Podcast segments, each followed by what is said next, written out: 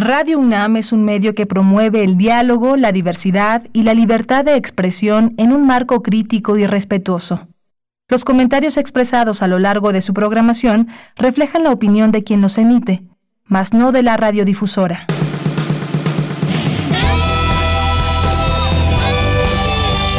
Prisma RU. Relatamos al mundo.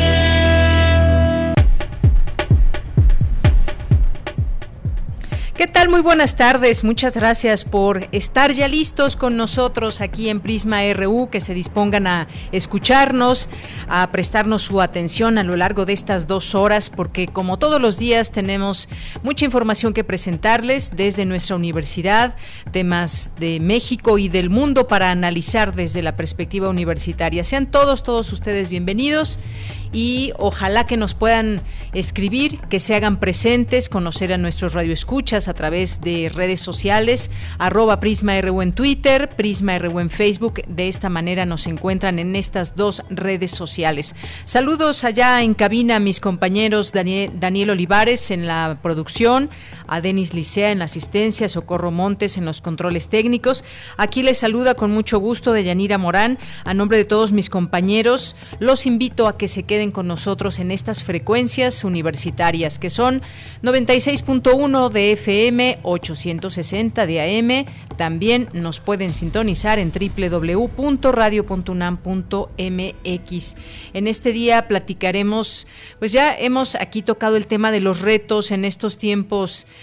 eh, donde las clases se toman a distancia, hay clases a través de la televisión, también eh, se están dando muchas clases a través de las plataformas digitales con los maestros y maestras que están atentos a cada eh, grado escolar.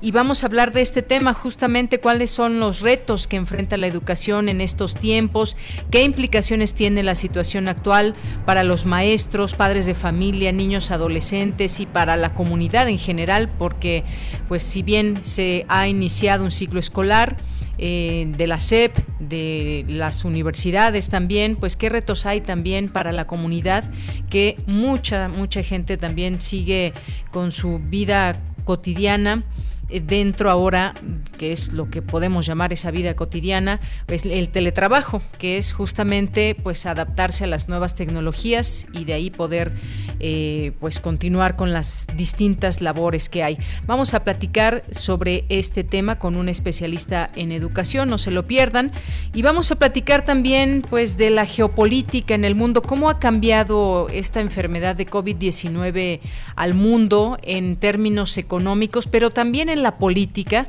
Ayer que pues ya eh, se dio comienzo a la Asamblea General de la ONU y que muchos mandatarios pues están teniendo una participación a través de una videograbación, pues uno de ellos fue el presidente Donald Trump que envió ahí su discurso y pues eh, parece ser que sigue politizando, politizando este tema de la, de la pandemia y se refirió a China que también le, le responde y habla de un virus chino, así se refiere, así se refiere eh, Donald Trump en este en esta asamblea. Vamos a platicar con el doctor Enrique Dussel Peters, que es coordinador del Centro de Estudios China México de la UNAM. Vamos a platicar con él de este tema. Vamos a platicar también eh, en nuestra segunda hora sobre una mesa de diálogo que se que se están llevando a cabo y una de ellas se va a llevar a cabo el día de mañana. Salud mental y discapacidad social es para no no es para mañana, es para el 29 de septiembre, pero iremos de qué se trata y tendremos aquí en entrevista a la doctora Teresa Ordorica, que es doctora en sociología, y va a platicar con nosotros de este tema. Hoy es miércoles de las secciones de sustenta, de ciencia, tendremos cultura, información internacional. Esto y más hoy aquí en Prisma RU en este miércoles 23 de septiembre del año 2020 y desde aquí relatamos al mundo. Relatamos al mundo. Relatamos al mundo.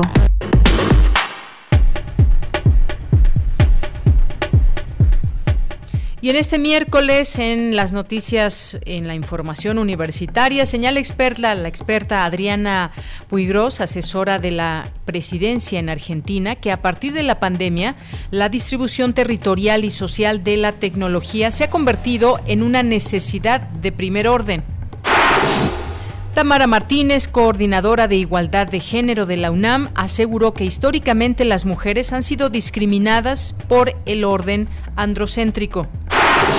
Tendremos aquí toda esta información y en el marco del 85 aniversario del Instituto de Investigaciones Estéticas tienen lugar las jornadas académicas. En los temas nacionales, durante los sexenios de Felipe Calderón y Enrique Peña Nieto, cerca de 150 mil contribuyentes, la mayoría de la iniciativa privada, fueron beneficiados con la condonación de más de 413 mil millones de pesos. Bueno, pues para los que pagamos puntualmente los impuestos, o que ya quedan retenidos desde el lugar de los centros de trabajo, pues la verdad es que ese tipo de noticias son indignantes porque suman cantidades estratosféricas que pues simplemente quienes tuvieron ganancias decidieron no pagar impuestos y fueron condonados por los expresidentes. En más información, padres de los 43 normalistas de Ayotzinapa se manifiestan al exterior de la Suprema Corte de Justicia de la Nación, aquí en la Ciudad de México, como parte de su jornada nacional de protestas por el sexto aniversario de la desaparición de los estudiantes. Tras ganar un amparo por el derecho de libre tránsito, el Frente Nacional Anti-AMLO, Frena, que desde el sábado acampa en Avenida Juárez, se alista para entrar a las 13.30 horas al Zócalo de la Ciudad de México y bueno, pues sigue quedando la duda si pernoctan ahí o simplemente están eh, compradas al por mayor estas, eh, estas casas de campaña donde pues se ha visto, ha quedado, ha quedado ahí señalado que pues no, no hay muchas, no hay, no están llenas todas estas, todas estas casas de campaña. Así que a la 1.30 entrarían al Zócalo. En menos de una hora, integrantes de la Coordinadora Nacional de Trabajadores de la Educación fueron obligados por Policía de Michoacán y Guardia Nacional a retirar el bloqueo que habían retomado este miércoles en Mújica, Michoacán. Y en los temas internacionales, los confinamientos y medidas para frenar la pandemia de COVID-19 causaron en Latinoamérica una pérdida de horas de trabajo equivalente, equivalentes a 80 millones de empleos en el segundo trimestre, indicó un estudio de la Organización Internacional del Trabajo. La farmacéutica Janssen de la multinacional estadounidense Johnson Johnson iniciará ensayos de fase 3 de su vacuna contra COVID-19 en 60.000 voluntarios en Estados Unidos.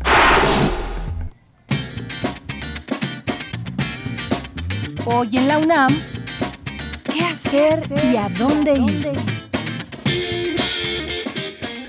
El taller coreográfico de la UNAM te invita a disfrutar del ensayo a distancia de la puesta en escena Hora de Junio, a cargo del bailarín Arturo Vázquez, quien realiza una adaptación de este montaje dancístico original de la maestra Gloria Contreras. La cita es hoy, en punto de las 20 horas, a través de la cuenta oficial de Instagram del taller coreográfico de la UNAM. ¿En qué consiste el consumo circular? ¿Qué ventajas tiene con respecto a la economía lineal? Esta y otras dudas serán resueltas en el programa de televisión 5x5, que en esta ocasión abordará el tema del consumo responsable y sustentable. Sintoniza hoy la señal de TV UNAM por el canal 20.1 de televisión abierta en punto de las 20:30 horas y en su repetición el domingo 27 de septiembre a las 19 horas. Otra opción televisiva que no te puedes perder es Diálogos por la Democracia. Acompaña al doctor John Ackerman a debatir y explorar los temas más importantes de la agenda nacional, como la libertad de expresión, la democracia, la transformación de México, entre otros temas de interés nacional. Sintoniza hoy la señal de TV UNAM por el canal 20.1 de televisión abierta en punto de las 15.30 horas. Y recuerda, Utilizando cubrebocas, nos cuidamos todos.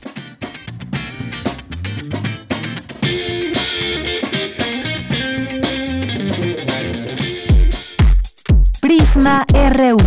Relatamos al mundo.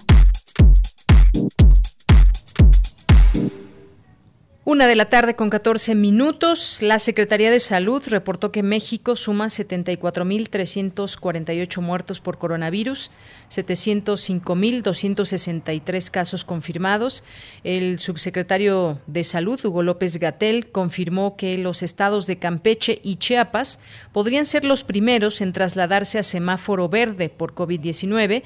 Sin embargo, advirtió que podrían sufrir un rebrote si relajan las medidas de confinamiento por su parte, Esteban Moctezuma, secretario de Educación Pública, dio a conocer ambos estados a conocer ambos estados podrían ser los primeros en volver a clases presenciales. Bueno, pues es un tema sin duda muy polémico. Como se había explicado, se ha explicado siempre desde la Secretaría de Salud, el mapa en México, el mapa epidemiológico no va a la par en todos los estados. Algunos tienen más casos, más prevalencia que otros y en este sentido pues se, comienza a hablar ya de la posibilidad de semáforo verde en estos dos estados y el posible, así dejémoslo, el posible regreso a clases. Seguiremos hablando de este tema, qué condiciones existen en estos lugares y si se relajan las medidas puede haber más contagios, pero pues al pasar al otro color de semáforo, pues evidentemente las medidas o por lo menos muchos lugares más serían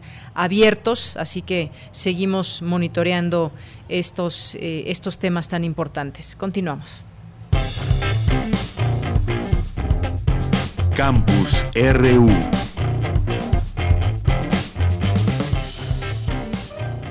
Bien, entramos ahora a nuestro campus universitario. Nuestra compañera Cindy Pérez Ramírez nos tiene la siguiente información. La coordinadora de Igualdad de Género de la UNAM, Tamara Martínez, aborda los desafíos que existen en la materia. Adelante, Cindy, buenas tardes. Deyanira, muy buenas tardes a ti y a todo el auditorio. Durante la conferencia organizada por el Programa Universitario de Estudios sobre la Ciudad, Desafíos y Alternativas Universitarias para la Igualdad de Género, la doctora Tamara Martínez Ruiz, titular de la Coordinación de Igualdad de Género de la UNAM, se refirió al aumento en extremo de la violencia contra las mujeres y las implicaciones de poder de los hombres en todos los ámbitos, por ejemplo, en las universidades. En la UNAM, pues por supuesto, como todos sabemos, no está exenta, al contrario, sus aulas, sus espacios, su comunidad y sobre todo las mujeres estudiantes encabezan este cambio nacional y este cambio mundial. Por un lado se vive la desigualdad y por otro lado también es un lugar de emancipación. Hay un conteo que hizo esta coordinación recién en su creación, que fue en el mes de marzo, y contabilizamos 32 pliegos petitorios con 350 demandas. En general y a grandes rasgos, eh, estos pliegos petitorios giran en torno a hacer frente a la violencia de género en la universidad. Hay demandas sobre la normatividad para la atención, la sanción y prevención de la violencia de género. Por otro lado están las demandas hacia las estructuras y personal especializado para la atención de violencia de género. Por otro lado, sobre procedimientos de atención a violencia de género Martínez Ruiz detalló que el movimiento feminista llegó para quedarse como forma emancipatoria de cambio y transformación. Características del movimiento, pues tienen un lenguaje propio, creo que vale mucho la pena decir, las redes sociales son fundamentales en este movimiento. Por supuesto, es directo y confrontativo, no es pregunta, no es permiso. La violencia es un vehículo para lograr comunicar cosas y lograr sacar molestia y sacar emociones se ve la no apertura a diálogos, es el trabajo de autogestión y de nuevas prácticas. Es esta propuesta en lo colectivo, estas nuevas formas de nombrar el mundo, estas nuevas formas de practicar la vida cotidiana, de practicar la vida pública y, también la privada. Cabe recordar que la Coordinación para la Igualdad de Género de la UNAM creó el 12 de marzo de 2020 y desde entonces ha emprendido acciones y organizado actividades para combatir la violencia de género en la UNAM. Este es el reporte. Cindy, muchas gracias. Muy buenas tardes. Muy buenas tardes. Hasta luego. Pues ahí distintas acciones desde esta unidad, desde esta coordinación de género de la UNAM. Nos vamos ahora a otra información con mi compañera Virginia Sánchez. Expertos analizan cuáles son los retos de las universidades en el 2020. Vicky, te saludo con mucho gusto. Muy buenas tardes. Igualmente, ella muy buenas tardes a ti y al auditorio de Prisma RU. Las universidades latinoamericanas seguirán produciendo a nivel mundial el 4% de la ciencia y tecnología y probablemente habrá un mayor predominio de las disciplinas en ciencia, tecnología, ingeniería y matemáticas que absorben la mayor parte de los recursos. Sin embargo, sería muy lamentable que en contraparte decrezca el ya de por sí débil desarrollo de las humanidades y las ciencias sociales interpretativas, las cuales a la luz de la crisis sanitaria, económica, social, política y cultural que vamos a estar viviendo en esta primera mitad del siglo XXI, deberían ser las disciplinas que tengan un gran aporte que hacer al conocimiento y a la reflexibilidad del tipo de modernidad que estamos construyendo en el continente y en el mundo. Así lo señaló José Joaquín Brunner de la Universidad Diego Portales de Santiago de Chile durante su participación en la mesa Los retos de la universidad en el 2020, que forma parte de este coloquio la universidad y bueno, el futuro eh, que organiza la, eh, el, Instituto, el Instituto de Investigaciones sobre la Universidad y la Educación de la UNAM. Por su parte, Adriana Puigros, asesora de la presidencia en Argentina, señaló que en los países latinoamericanos donde desde antes de la pandemia se vivía una situación muy compleja, la distribución territorial y social de la tecnología se ha convertido en una necesidad de primer orden y esto puede generar que en la salida de la pandemia haya nuevas desigualdades provocadas por los trastornos económicos y laborales. Aquí, destacó, hay un reto para las universidades. Escuchémosla. Y en ese sentido me parece que lo primero que deben atender las universidades, em, especialmente las universidades públicas, pero también las universidades privadas, es el establecer dispositivos que garanticen la igualdad de oportunidades. Y no solamente la igualdad de eh, oportunidades en un sentido individual, sino la igualdad de oportunidades con un sentido de justicia social.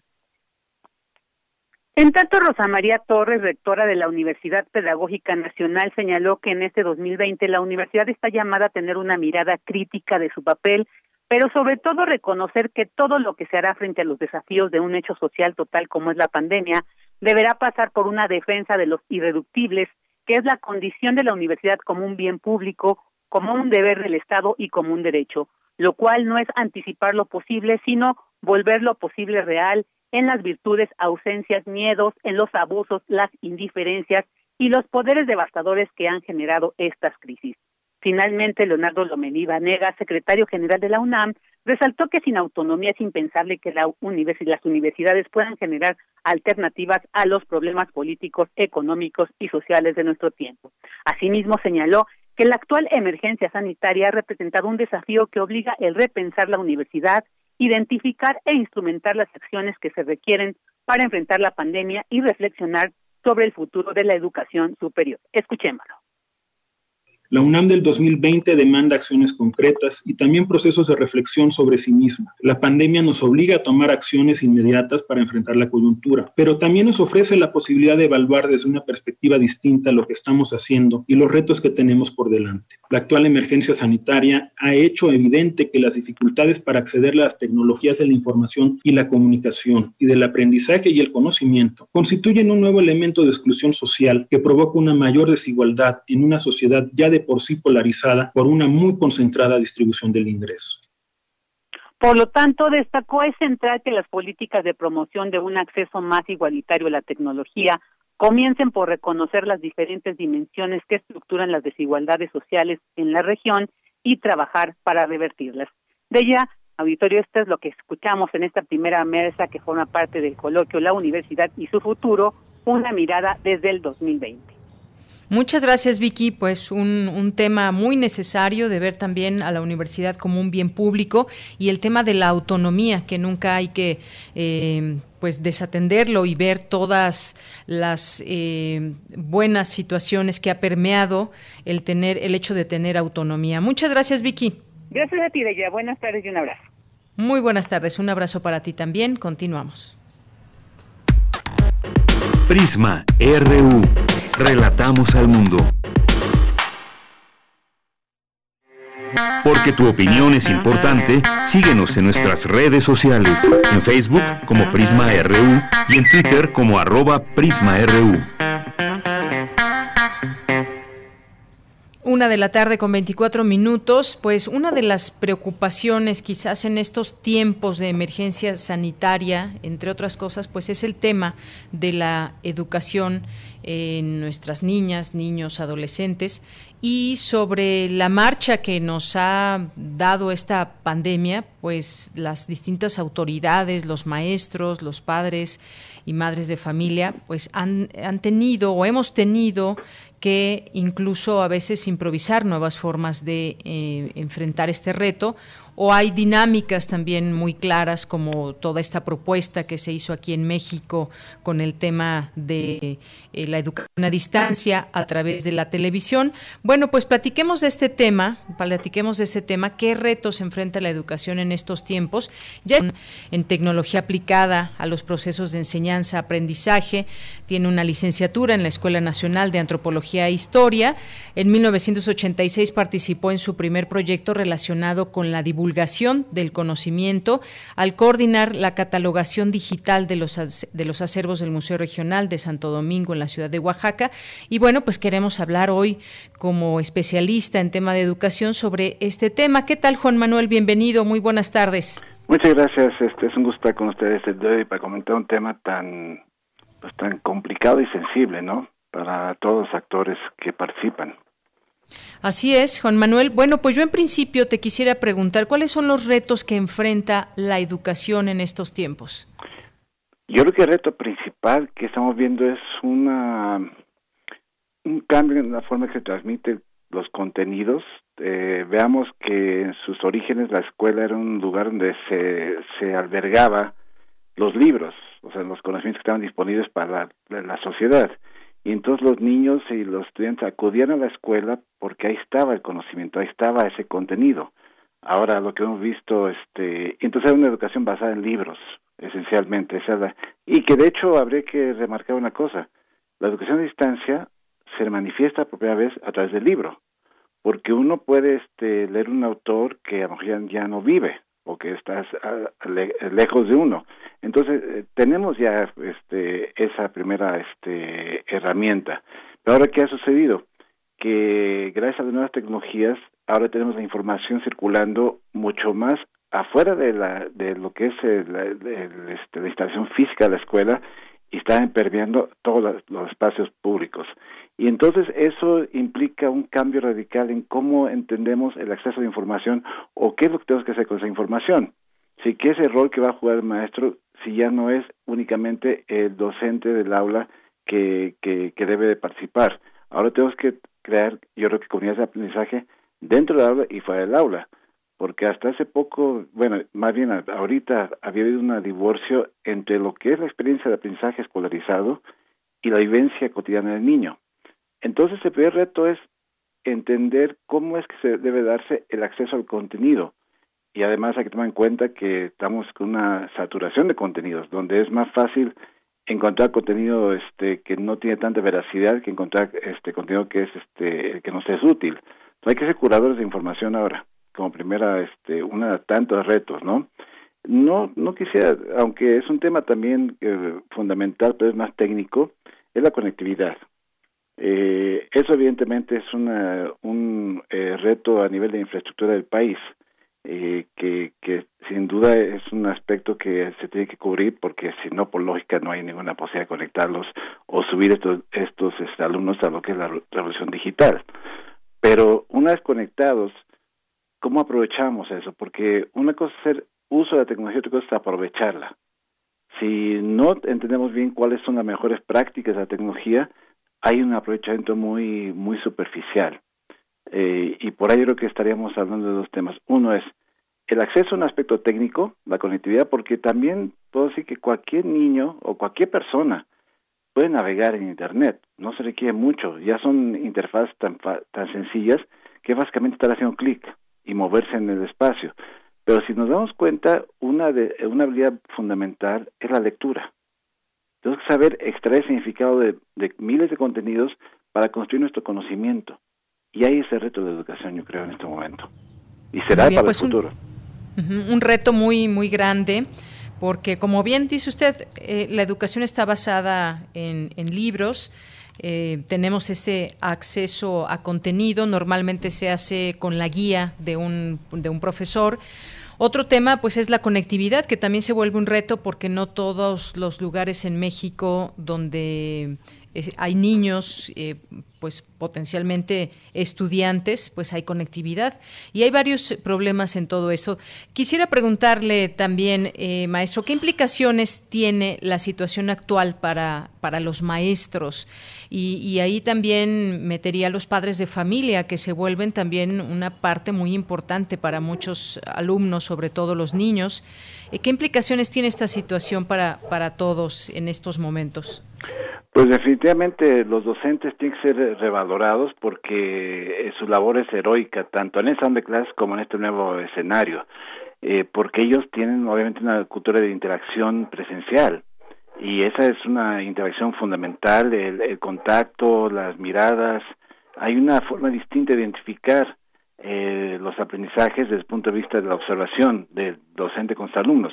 Entonces, docente, por supuesto que ahorita, desde que llegaron las nuevas tecnologías, desde antes de la pandemia, ya estaba siendo, este, digamos, este, no cuestionado, pero eh, se tiene que reubicar su rol en el proceso, porque desafortunadamente estábamos muy centrados en la parte de la, de la memoria, del aprendizaje por memoria, de, del examen, de opción múltiple, únicamente de la retención de contenidos lo vemos como una cuestión donde había que el niño se le veía como un recipiente vacío que había que llenar de información.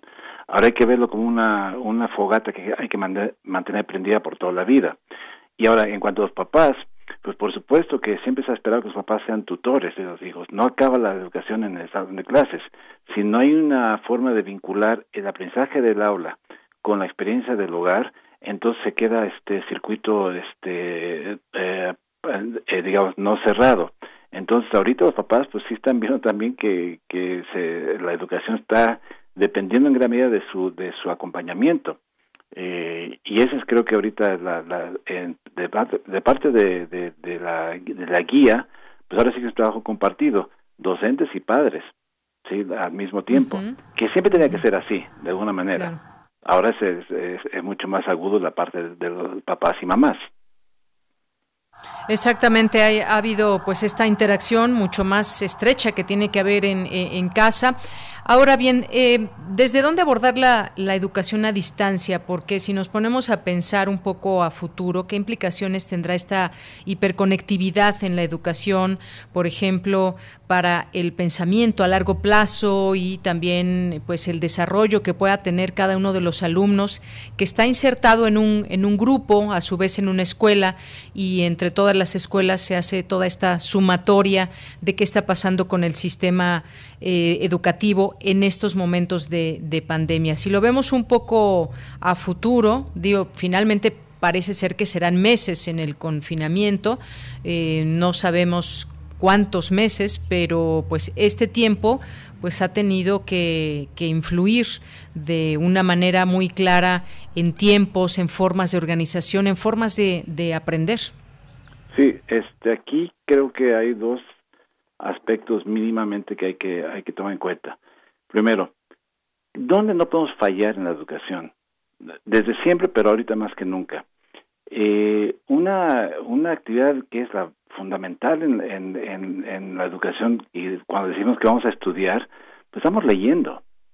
Y entonces el hogar sí es un, un espacio ideal para la lectura.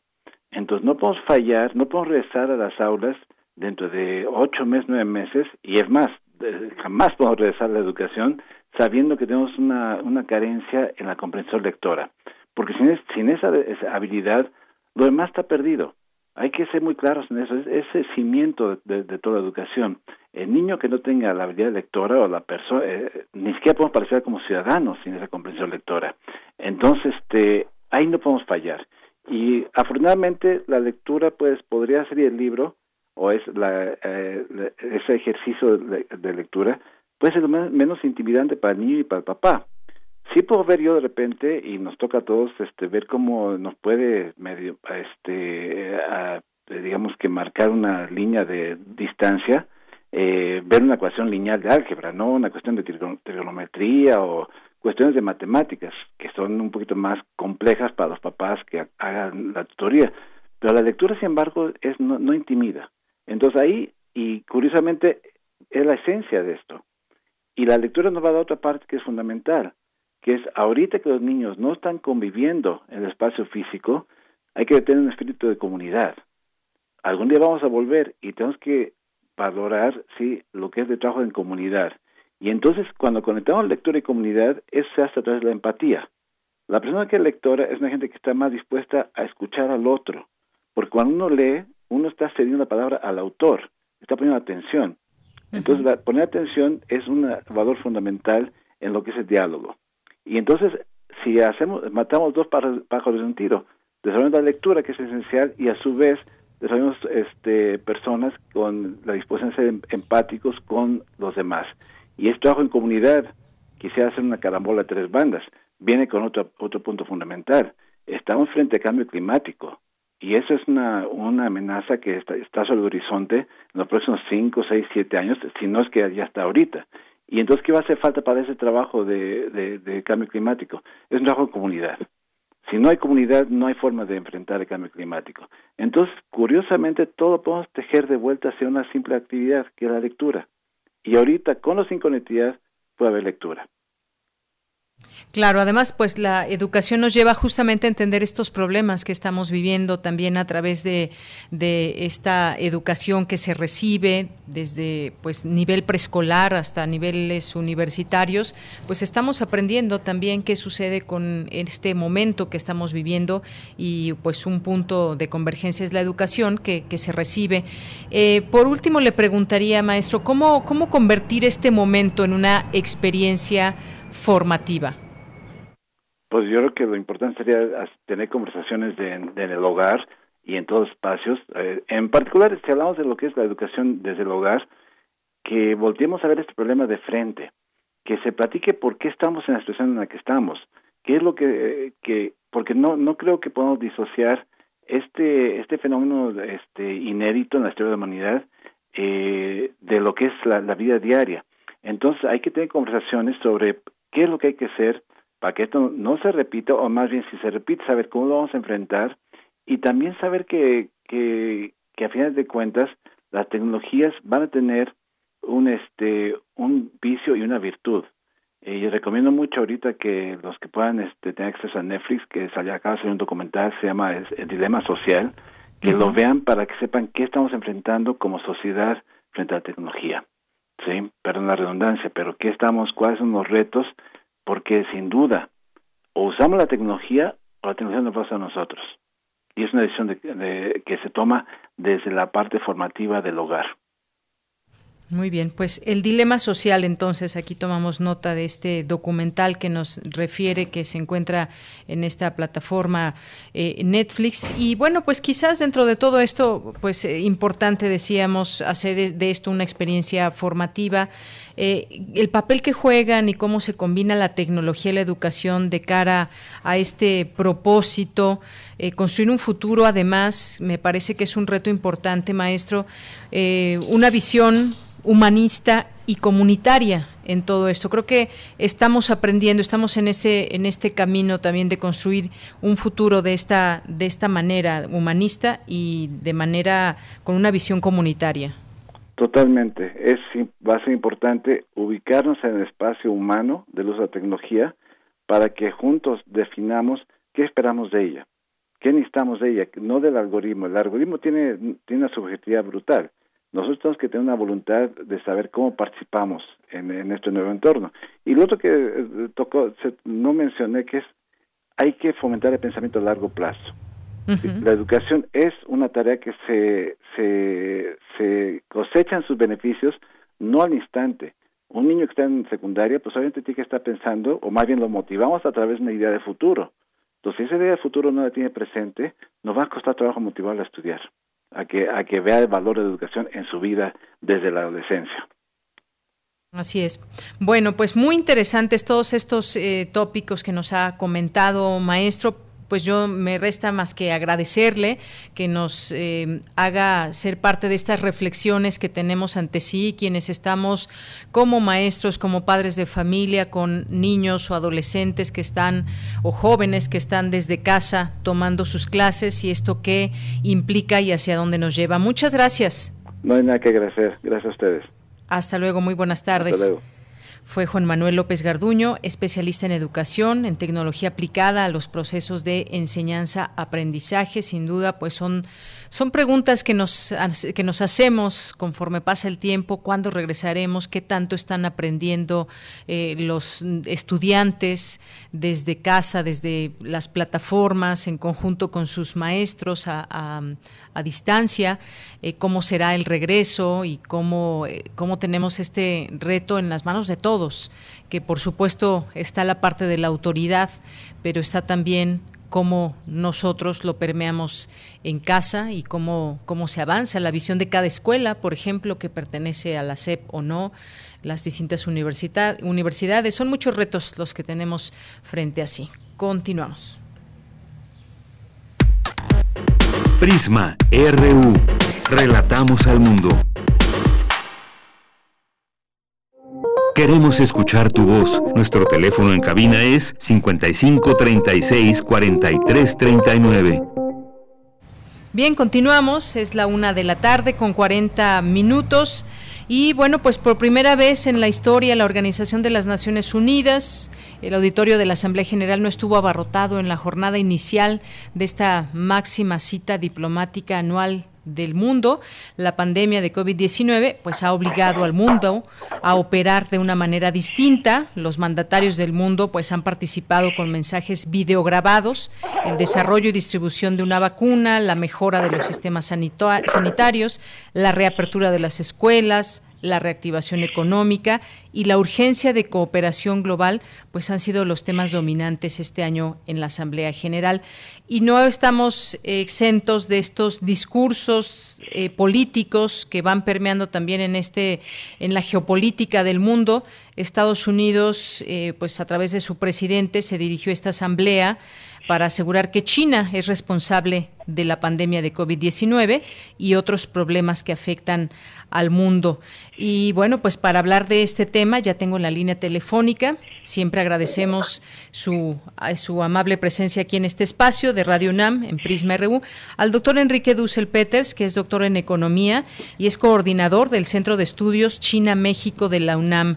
¿Qué tal, doctor? Bienvenido, muy buenas tardes. Hola, ¿qué tal? Buenas tardes, muchas gracias por la invitación. Doctor, pues yo en principio le preguntaría, pues, ¿cómo ve este discurso que lanzó ayer grabado Donald Trump en las Naciones Unidas, porque a final de cuentas está politizando la pandemia a nivel mundial. Claro, mira, eh, justo hoy en la mañana a las 10 tenemos nuestro ciclo de conferencias del Sechimex y tuvimos una interesantísima presentación del embajador Eugenio Anguiano Rojo, quien ha sido embajador de México en China eh, varias veces, ¿no? Eh, sobre el tema, entre otros. ¿no? Eh, mira, yo te diría que estamos viviendo eh, la, la, relación entre Estados Unidos con China pues pasa por momentos coyunturales y por momentos y, y habría que analizarlo desde una perspectiva de, de, largo plazo, de mediano y largo plazo. en el corto plazo la, la participación del presidente Trump eh, en las Naciones Unidas eh, un discurso muy agresivo, yo te diría, hacia en contra de China y retomando argumentos que parecía que se habían olvidado en las últimas semanas, ¿no? Es decir, el famoso virus chino, eh, de que China es la responsable de este virus, eh, etcétera, tema que está científicamente en cuestión y en duda, ¿no? Eh, eso habría que marcar esto en todo el debate en el corto plazo, ¿no? Es decir, el presidente Trump se encuentra entre la espada y la pared, un mal desempeño en 2020 en Estados Unidos eh, con en cuanto a la respuesta de la administración Trump eh, sobre la pandemia en Estados Unidos, no Estados Unidos como el país con más infectados a nivel global y la crítica demócrata es de que se respondió en forma retrasada y mal con todos estos debates sobre el uso de cubrebocas, etcétera. Y bueno, estamos a seis semanas de las elecciones eh, en Estados Unidos y el presidente Trump en todas las encuestas se encuentra significativamente por debajo del candidato demócrata eh, eh, para las elecciones Joe Biden, ¿no? Entonces, bueno, eh, Trump está usando todos los medios a su disposición, incluyendo las propias Naciones Unidas, para ganar votos en un eh, tema en donde el 71% de los estadounidenses, según las últimas encuestas de, la institución Pew, ¿no? 71% de los estadounidenses este pues tienen una opinión negativa de Estados Unidos de, China, ¿no? Entonces, eh, pareciera que hay una competencia ahí entre Biden y Trump de quién es el más antichino de los dos. Así es, es una situación, pues, eh, de pronto puede sonar escandalosa de la manera en cómo se cómo se dirige al mundo a través de este de este mensaje, porque, pues bueno, lo que refirió también es que el mundo libra una encarnizada batalla con un enemigo invisible al que se refirió además como el virus chino, que se ha cobrado incontables vidas en 188 países, y dijo de su parte que Estados Unidos ha respondido con la movilización más agresiva desde la Segunda Guerra Mundial para producir ventiladores, ser pionero de los tratamientos para salvar vidas, en fin, hace una serie de eh, de puntos menciona eh, de lo que ha hecho Estados Unidos. Sin embargo, también pues habrá que ver esta, esta respuesta que, que da China también. Niega estas acusaciones, la señala que son sin fundamento y pues el presidente Xi Jinping también ha dicho que el coronavirus será derrotado y la humanidad vencerá esta, esta batalla y pues dice que hay que rechazar cualquier intento de politizar este asunto y estigmatizar en este caso a su a su nación. Como usted decía, hay que verlo desde esa mirada en lo inmediato, a mediano y largo plazo, pero son relaciones que pues de alguna manera son importantes y que se debilitan o cómo lo podemos entender también esta relación Estados Unidos-China con el mundo también, doctor.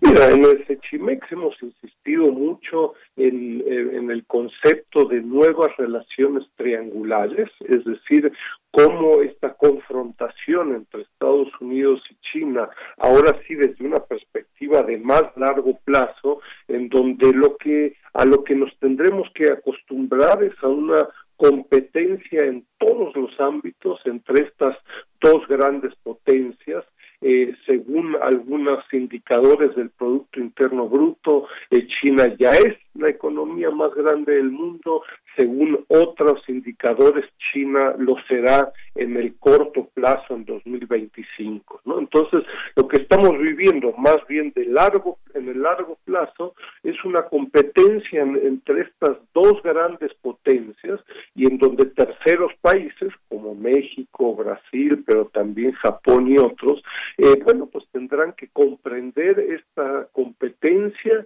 y buscar tomar posturas independientes. Pero en el corto plazo, es decir, lo que estamos viviendo y lo que viviremos de ahora hasta, hasta principios de noviembre, incluso por ahí hasta mediados de enero, cuando el nuevo presidente, si es que gana Joe Biden, el nuevo presidente tome posesión, es probablemente una escalada en esta, a mí me parece muy desafortunada, eh, grupos de acusaciones ¿no? y provocaciones, eh, eh, con el caso de Taiwán, y muchos otros casos, una escalada en donde crecientemente muchos creemos que, que se está llegando a un punto de no retorno es decir, que la escalada sea ya tan significativa que incluso para un nuevo presidente eh, sea realmente muy complicado eh, entablar una relación, no quiero decir eh, normal a antes de la presidencia de Trump, pero una relación de interés para las dos partes, ¿no? Porque continuar con este discurso de virus chino que incluso si hubiera surgido en China, tema que está científicamente a debate, eh, no he escuchado a nadie que plantee que esto fuera eh, un virus a propósito y con la intención de infectar al mundo y a Estados Unidos, ¿no? Entonces, detrás de ello hay una intencionalidad eh, muy, a mí me parece muy nacionalista, muy primitiva, muy cortoplacista de generar reacciones en el electorado estadounidense, donde de nuevo hay un 71% de la población estadounidense que tiene una, una percepción negativa eh, de la República Popular China. Estamos entrando en una escalada, eh, eh, en fin, desconocida en las últimas décadas. Pues sí, ¿cuántas cosas, doctor, eh, que decir de estas relaciones Estados Unidos-China? Y además me parece que hay un punto muy importante en todo esto, porque aún con este alarde de palabras y el vocabulario que ha utilizado Donald Trump para referirse a la pandemia y a este virus que aqueja el mundo, pues habría también quizás, y a su favor, quizás China, pues... Eh, este tema de cómo enfrentaron la pandemia ambos países, China y Estados Unidos. Sabemos que en China pues eh, logró controlarse, han tenido un número mucho, mucho menor de muertos que en Estados Unidos, de personas contagiadas. Es decir, se, se, tomó y se llevó a cabo una estrategia muy, muy diferente si, si comparáramos también eh, en cuanto a las estrategias que ha llevado a cabo cada país. Claro, digo, ahí es eh, la, la, la comparación entre sistemas económicos y políticos tan diferentes eh, los hace prácticamente inconmensurables, ¿no? Es decir, eh, la socioeconomía y la organización política en China permite una cuarentena que yo te diría que en el resto del mundo no es comparable. Yo conozco colegas chinos eh, universidades chinas que estuvieron dos meses y medio en departamentos muy pequeños eh, con dos niños eh, en la casa y al final estuvieron prácticamente arañando las paredes porque cuarentena es cuarentena en serio, no es voy a sacar a pasear a mi perro y ahorita regreso y dónde está y nadie lo encuentra. No, no, eh, es en serio, ¿no? Eso es impensable en Estados Unidos y en México y en otros países. Pero yo destacaría, eh, y así lo hemos venido haciendo en el Sechimex, claro, que esta confrontación entre los dos países eh, hoy en día ha sido en muchos ámbitos en muchos casos eh, se ha destacado el tema de la guerra comercial, ¿no? Pero el tema ha sido en temas tecnológicos, persecución de empresas, en el sector financiero, crecientemente se está haciendo imposible que las chinas eh, se eh, financien en las bolsas estadounidenses eh, institutos confucios en el medio académico, ¿no? Se están cerrando institutos confucios en Estados Unidos, eh, etcétera, etcétera. Es decir, va mucho más allá del de dos o tres ámbitos, sino que estamos viviendo una, una tensión y una confrontación eh, multidimensional, ¿no? Bien, pues efectivamente hay mucho que seguir conociendo de lo que está pasando y cómo se va reconfigurando el mundo también, esta, decía, eh, geopolítica a raíz de esta pandemia y a raíz también de pues estas diferencias que se pueden tener entre naciones poderosas, como es el caso de Estados Unidos-China, que no queríamos dejar de, de platicar, de conversar con usted, doctor. Así que, pues, muchas gracias por estos minutos. No sé si quiere agregar algo más. No, invitaría eh, a los radioescuchas, eh, en fin, a participar en los eventos que se están haciendo, realizando, por supuesto, en, la UNAM y en el Centro de Estudios China-México, donde llevamos casi 20 años trabajando sobre estos temas. ¿no? Muy bien, efectivamente, muy importante también conocer estas actividades del Centro de Estudios. Muchas gracias, doctor. Un placer, un abrazo. Hasta luego, un abrazo para usted también. Fue el doctor Enrique Dussel Peters, doctor en Economía por la Universidad de Notre Dame y coordinador del Centro de Estudios China-México de la UNAM. Si quieren seguir eh, al centro a través de Twitter, es, su cuenta es arroba sechimex-unam. Continuamos. Relatamos al mundo. Relatamos al mundo.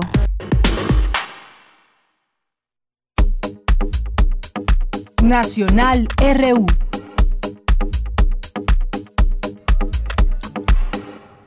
Una con 54 minutos y seguimos en estos temas eh, nacionales y también que tienen que ver con México en el mundo. En el caso estos discursos que hubo en la ONU, eh, estos, estos mensajes videograbados.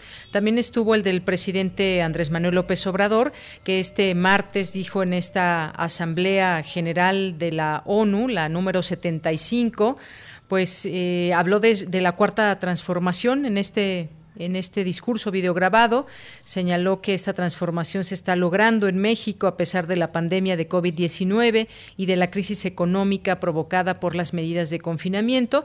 Y ahí en su mensaje ante la ONU, eh, pues eh, dijo las que él considera las tres transformaciones previas en el país, la independencia, el movimiento de reforma y la revolución mexicana y esta cuarta transformación que, que su gobierno está llevando a cabo ha sido pues eh, también pues ha estado lleno de opiniones este discurso que lanzó ahí ante la ONU y bueno, pues es uno, uno de los temas a destacar. Otro ha sido pues esta polémica renuncia eh, renuncia de Jaime Cárdenas al instituto para devolver al pueblo lo robado. Y un instituto que fue creado en este sexenio eh, justamente pues un organismo público descentralizado a la Secretaría de Hacienda y Crédito Público del Gobierno de México y que pues ha tenido como objetivo desde sus inicios la venta, la subasta de bienes eh, confiscados por el Estado mexicano y de esta manera redistribuir los fondos resultantes a programas sociales. Eh, eh, y pues bueno, importante esta labor, en su momento también muy discutido y opinado sobre eh, pues la realización o llevar a cabo la creación de este, de este instituto. Y bueno, pues el caso es que ha tenido ya algunos cambios. Jaime Cárdenas llevó a cabo una una, una, carta de renuncia que presentó al presidente López Obrador y pues el presidente hoy por la mañana afirmó que esta renuncia de Jaime Cárdenas al instituto para devolverle al pueblo lo robado fue fue por miedo y falta de ganas para combatir la corrupción en, en este instituto, al cual equiparó como la lucha de David contra Goliat. Y bueno, esta es una, una eh, nota que le leo del el periódico El Universal. Dijo que es, eh, pues habló de la corrupción, de la corrupción que es un animal de buen tamaño y pues que regresará a la academia. Y pues sin duda nos deja muchas preguntas aún esta, esta carta. Eh, Jaime Cárdenas, hoy ex titular de este instituto, afirmó que su lealtad no es ciega, sino reflexiva, fue y que ahí fue donde comenzaron los problemas. Él dio una entrevista hoy por la mañana al periodista Ricardo Rocha y habló habló sobre este tema y lo que significa esta renuncia, habló de ciertas situaciones administrativas, algunas leves, otras no tanto, dio a conocer sus puntos de vista sobre lo que ha sido eh, pues lo que fue su gestión, su corta gestión al frente de este instituto y pues al final de cuentas dice que aunque el presidente tenga críticas contra él, él lo considera como un buen presidente y que no está desilusionado de, con la 4T, eh, pero que cuando ya no se está bien en un lugar, pues mejor lo mejor es irse, fue lo que hizo. Es, eh, vale la pena, me parece, leer la carta completa de, Jaime Cárdenas. En su lugar llega Ernesto, Ernesto Prieto. Eh, y bueno, pues había señalado también Jaime Cárdenas que exponía dudas, puntos de vista, tanto a los colaboradores, y cercanos al presidente como al presidente mismo y que esas dudas pues no siempre no siempre gustaban.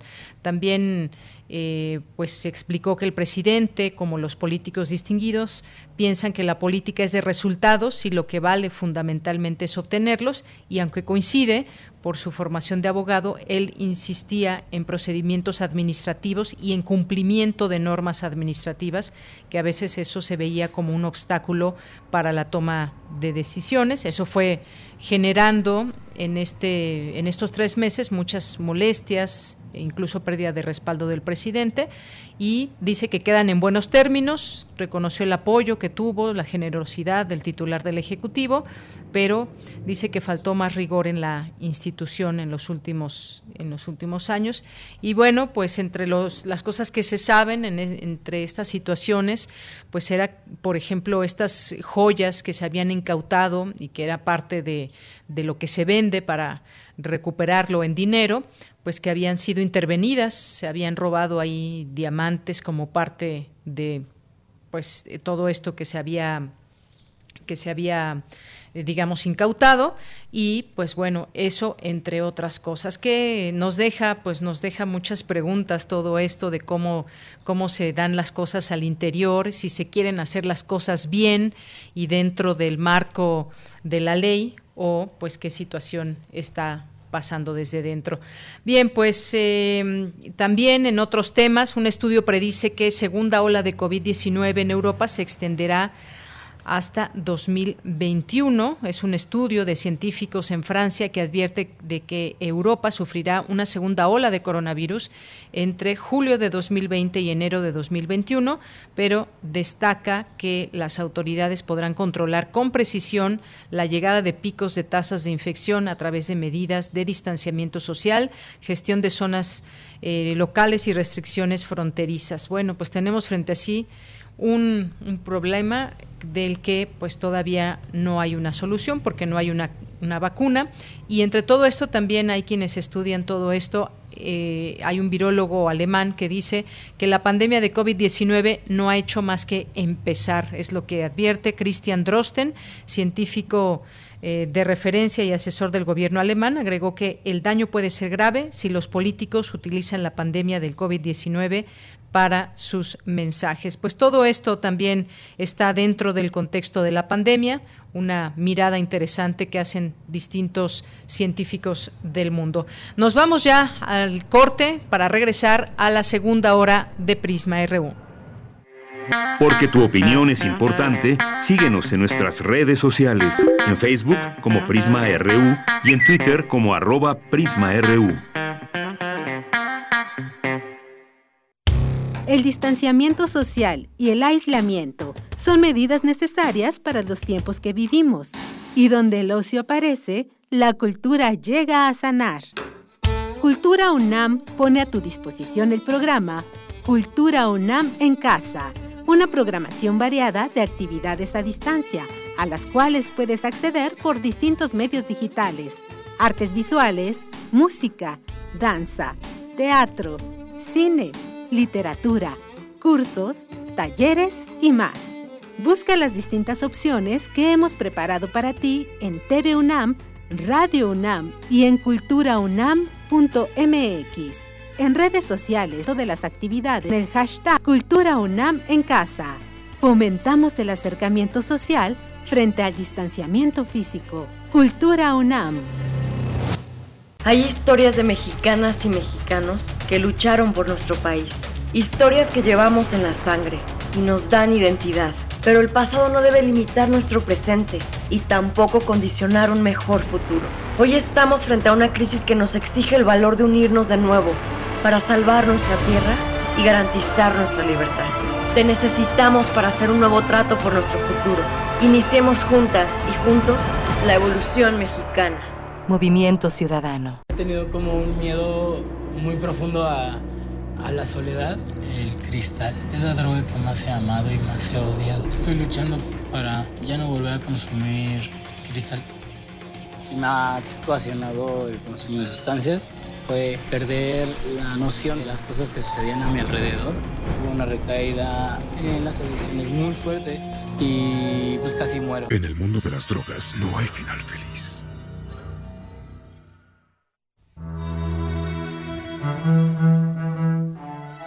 Hechos a mano, secretos, de edición limitada, irrepetibles, distintos, diversos, nuevos. Afuera de las grandes librerías aún existen los libros. Existen los otros libros.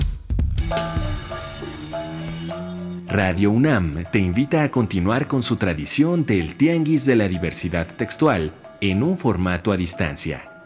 Los otros libros. Entrevistas y presentaciones de libros y editoriales alternativas a través de Facebook Live. Sábados a las 19 horas en la página de Facebook de la sala Julián Carrillo. Si solo leemos lo que todos leen, solo sabremos lo que todos saben. Radio UNAM, Experiencia Sonora. Prisma RU. Relatamos al mundo.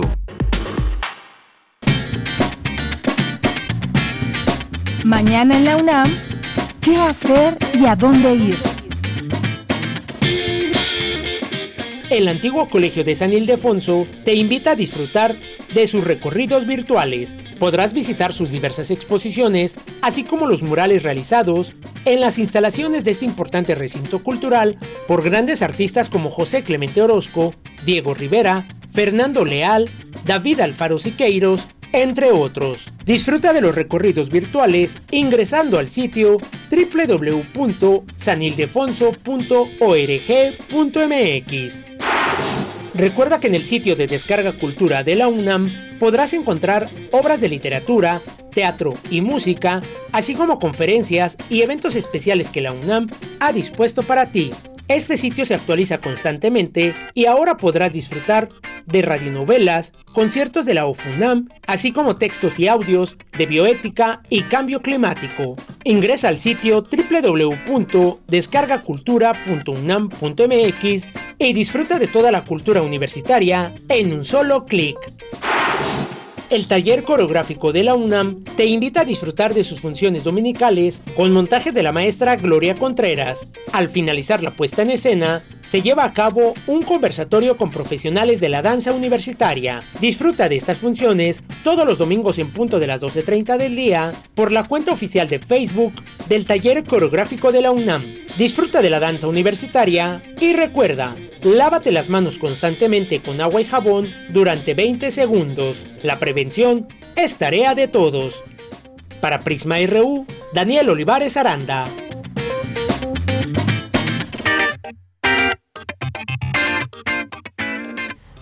Dos de la tarde con seis minutos. Estamos de regreso ya iniciando esta segunda hora de Prisma RU. Gracias por esa sintonía. Quienes estén apenas eh, en esta escucha, en esta sintonía, son bienvenidos en el 860 de AM y en el 96.1 de FM, así como en www.radio.unam.mx.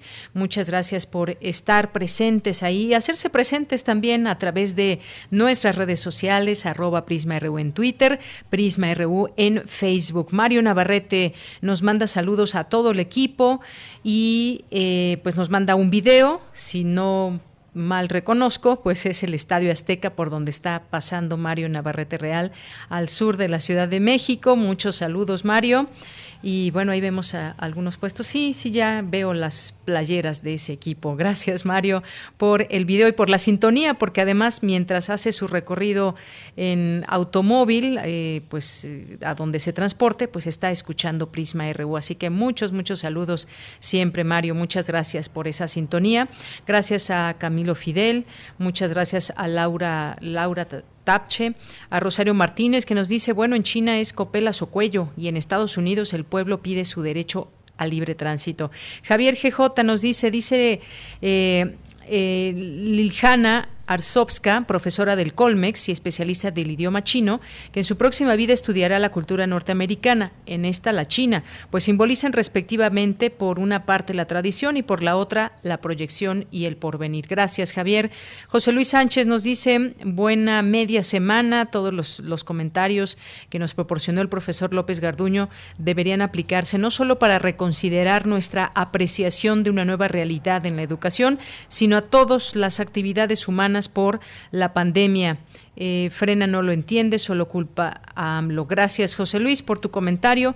Esteban Rodríguez, también muchos saludos a Ronchini, David Castillo, José Ramón Ramírez, que nos escucha desde Oaxaca, nos dice. Eh, considero que se debe indudablemente invitar a los padres de familia a una capacitación permanente y buscar nuevas pedagogías para con nuestros hijos e hijas. Sería una solución transitoria porque el profesorado no podría realizarlo solo. Pues sí, es un trabajo que ha sido o está presente entre los maestros y entre los padres de familia. Lo malo es que, como bien dices, José Ramón, pues no todos tenemos quizás esa capacitación pedagógica y hay temas que son, o quizás que ya olvidamos, hay que volver a a recordar algunos, algunos temas. Muchas gracias por tu comentario. También por aquí Rosario Martínez que nos manda aquí también. Eh, muchas gracias por lo que es la, que sugerimos. Dice un híbrido entre documental y drama que ahonda en el negocio de las redes sociales, el poder que ejercen y la adicción que generan. Muchas gracias también por esta, por esta recomendación el dilema de las redes sociales. Empezaba el capítulo 1, Rosario, muy interesante, y hay por ahí un libro, Cierra tus redes sociales ya, y bueno, un poco también entender cómo, cómo funcionan las redes sociales. Yo estoy segura que mucha gente no las comprendemos bien del todo, sino quizás ni siquiera tuviéramos redes sociales. Interesante este documental, muchas gracias Rosario. César Soto nos dice el proceso de enseñanza y aprendizaje está orientado actualmente en la teoría y corriente pedagógica del constructivismo, donde el docente es solo el guía, estudiante se le orienta y apoya en la construcción del conocimiento. Muchas gracias. Gracias también aquí a, Rebeca Gama. Eh, gracias a Armando Aguirre, a nuestros amigos del Sage UNAM, eh, también Abimael por aquí, muchas gracias, Enequén Ediciones, eh, Compa Urbina, eh, también a por aquí Rosario, muchas gracias, gracias Rosario por el comentario. ¿Quién más está por aquí? Manuel, ya escuchándonos, saludos hasta que conocemos la actual cabina. Pues sí, estamos transmitiendo en la cabina alterna eh, en estos días de confinamiento. Muchas gracias. Gracias a David Castillo, Gracias a Macaf Brito y a todas las personas que dan de su sintonía. Carmen Valencia también ya nos acaba de escribir. Pues vámonos a la información. El Instituto de Investigaciones Estéticas celebra su 85 aniversario con jornadas académicas. Adelante, Cristina Godínez, buenas tardes. Buenas tardes, Deyanira. Un saludo para ti, para el auditorio de Prisma RU. En la inauguración de las jornadas académicas, Guadalupe Valencia, coordinadora de humanidades, destacó la vocación del Instituto de Investigaciones Estéticas de experimentar y dialogar sobre su historia y desafíos.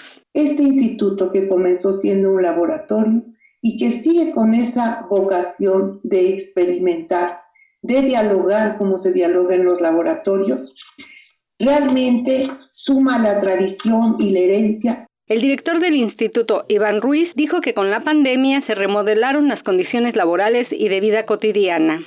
En el Instituto de Investigaciones Estéticas no hemos renunciado ni un solo momento a continuar con nuestras actividades de investigación, docencia y difusión, que como saben son los tres pilares sustantivos de nuestra universidad dijo que este se benefició con el programa de renovación de la planta académica, donde hoy se muestra una comunidad de especialistas de diversas generaciones y al ser la historia del arte su disciplina principal, es innegable que el diálogo con historiadores, antropólogos, filósofos, musicólogos, arqueólogos, restauradores y científicos enriquece su trabajo como humanistas y universitarios. Por último, habla Rita Eder, investigadora emérita de la UNAM. Celebrar los 85 años del Instituto de Investigación estéticas de la mejor de las maneras, es decir, sosteniendo un diálogo sobre nuestros saberes e intentando pensar el futuro de nuestras disciplinas en tiempos ciertamente complicados. Deyanira, este es el reporte. Buenas tardes. Gracias, Cristina. Muy buenas tardes. Nos vamos ahora a la sección de sustenta. ¿Han escuchado hablar del calzado sustentable? Bueno, pues en esta segunda entrega de Sustenta, Daniel Olivares nos explica sobre esta nueva manera de producir calzado amigable con el medio ambiente. Adelante.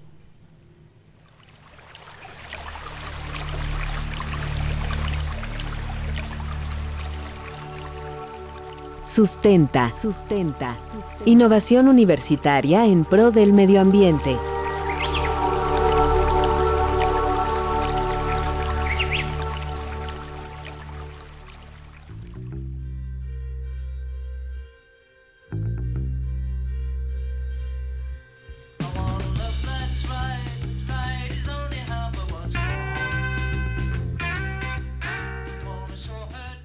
En la pasada entrega de Sustenta, conocimos la diferencia entre moda rápida, que es la elaboración de prendas de vestir de corta duración y moda sustentable, cuyo objetivo es crear ropa bajo tres ejes, social, ético y ambiental, buscando mejorar las condiciones de los trabajadores de las fábricas, confeccionar moda con materiales reciclados y disminuir la huella ecológica, así como crear conciencia respecto al impacto ambiental. Existe también un calzado sustentable. ¿Cómo funciona? Para su producción se utilizan materiales amigables con el medio ambiente, pero sobre todo se reciclan los componentes de otro calzado, evitando así la compra y traslado de materiales nuevos. Linda Nayeli Monroy Galván, licenciada en Diseño y Comunicación Visual de la Facultad de Artes y Diseño de la UNAM, ha desarrollado este tipo de calzado. Los materiales son una parte importante del proceso de la realización de calzado. Actualmente podemos encontrar materiales como el piñatex o sintéticos que son pues más amigables con el ambiente, pero si queremos hablar realmente de tener un calzado que sea mejor para el medio ambiente, no tendríamos que estar ocupando materiales nuevos, no tendríamos que estar invirtiendo más energía y más recursos para tener materiales vírgenes.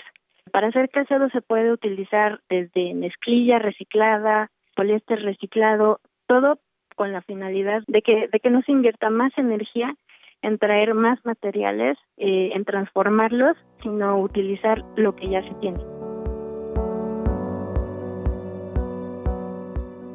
El calzado sustentable se elabora con materiales reciclados o que sean amigables con el medio ambiente y se realiza de manera artesanal, uno a uno. Esta es una gran ventaja, ya que se cuida de manera importante la calidad de cada uno de los pares de zapatos. La licenciada Monroy Galván nos explica las cualidades de este tipo de calzado.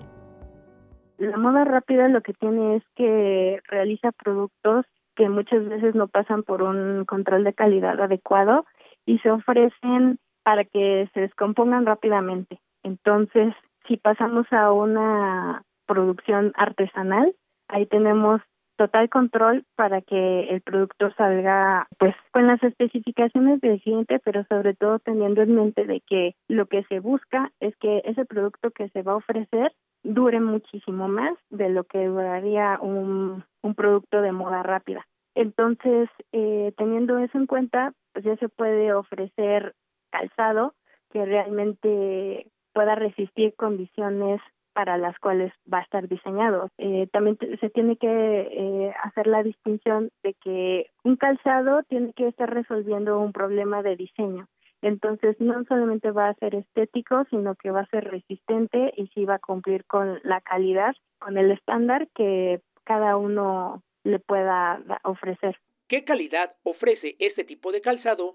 La licenciada Linda Monroy asegura que la fabricación de estos zapatos es apegada a altos estándares para que el trabajo final tenga la calidad requerida. También se tiene que hacer hincapié en que, al contrario de la moda rápida, todo lo que es artesanal se le debe de dedicar más tiempo. Entonces, un solo artesano trabajando se puede, puede hacer un, un zapato de corrido en dos días, pero eh, incluyendo el tiempo que tiene que descansar en la horma para que tome la, la, la correcta forma. Pero no es tanto el tiempo que, que se tarde, sino pues la calidad que se, que se va a lograr en este tiempo.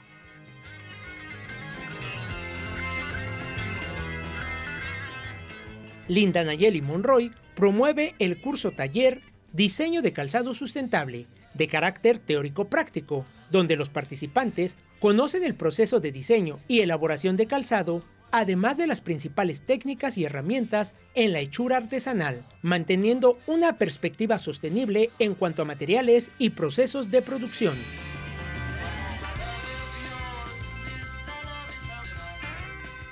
Para Radio UNAM, Daniel Olivares.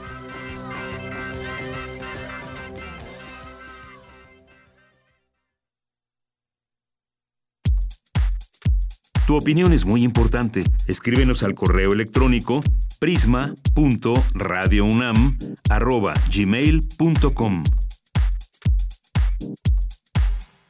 2 de la tarde con 18 minutos y es momento de irnos a la información internacional, a las breves internacionales con Ruth Salazar.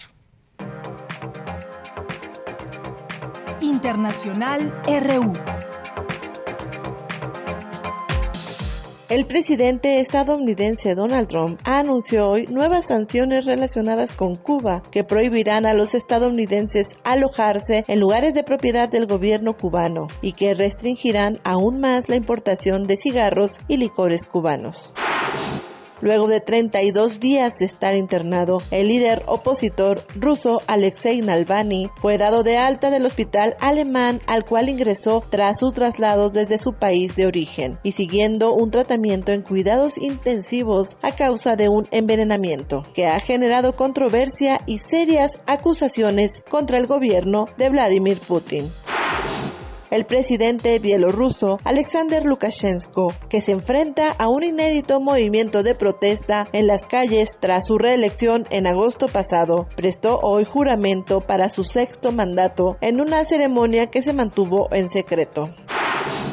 Estados Unidos comenzó este miércoles tres días de homenajes en la Corte Suprema y el Capitolio para despedir a la jueza progresista Ruth Bader Ginsburg, cuya muerte dejó una vacante en el máximo tribunal, que ha desatado un nuevo choque entre demócratas y republicanos en plena campaña electoral. El gobierno de China acusó hoy a Estados Unidos de obstaculizar seriamente la lucha contra el cambio climático, después de que sus mandatarios cruzaran ayer duros ataques en la Asamblea General de la ONU. Al menos 380 de las 460 ballenas piloto que estaban varadas en una alejada bahía de Tasmania, en el sur de Australia, murieron pese a todos los esfuerzos de los voluntarios y socorristas para salvarlas. Relatamos al mundo. Relatamos al mundo.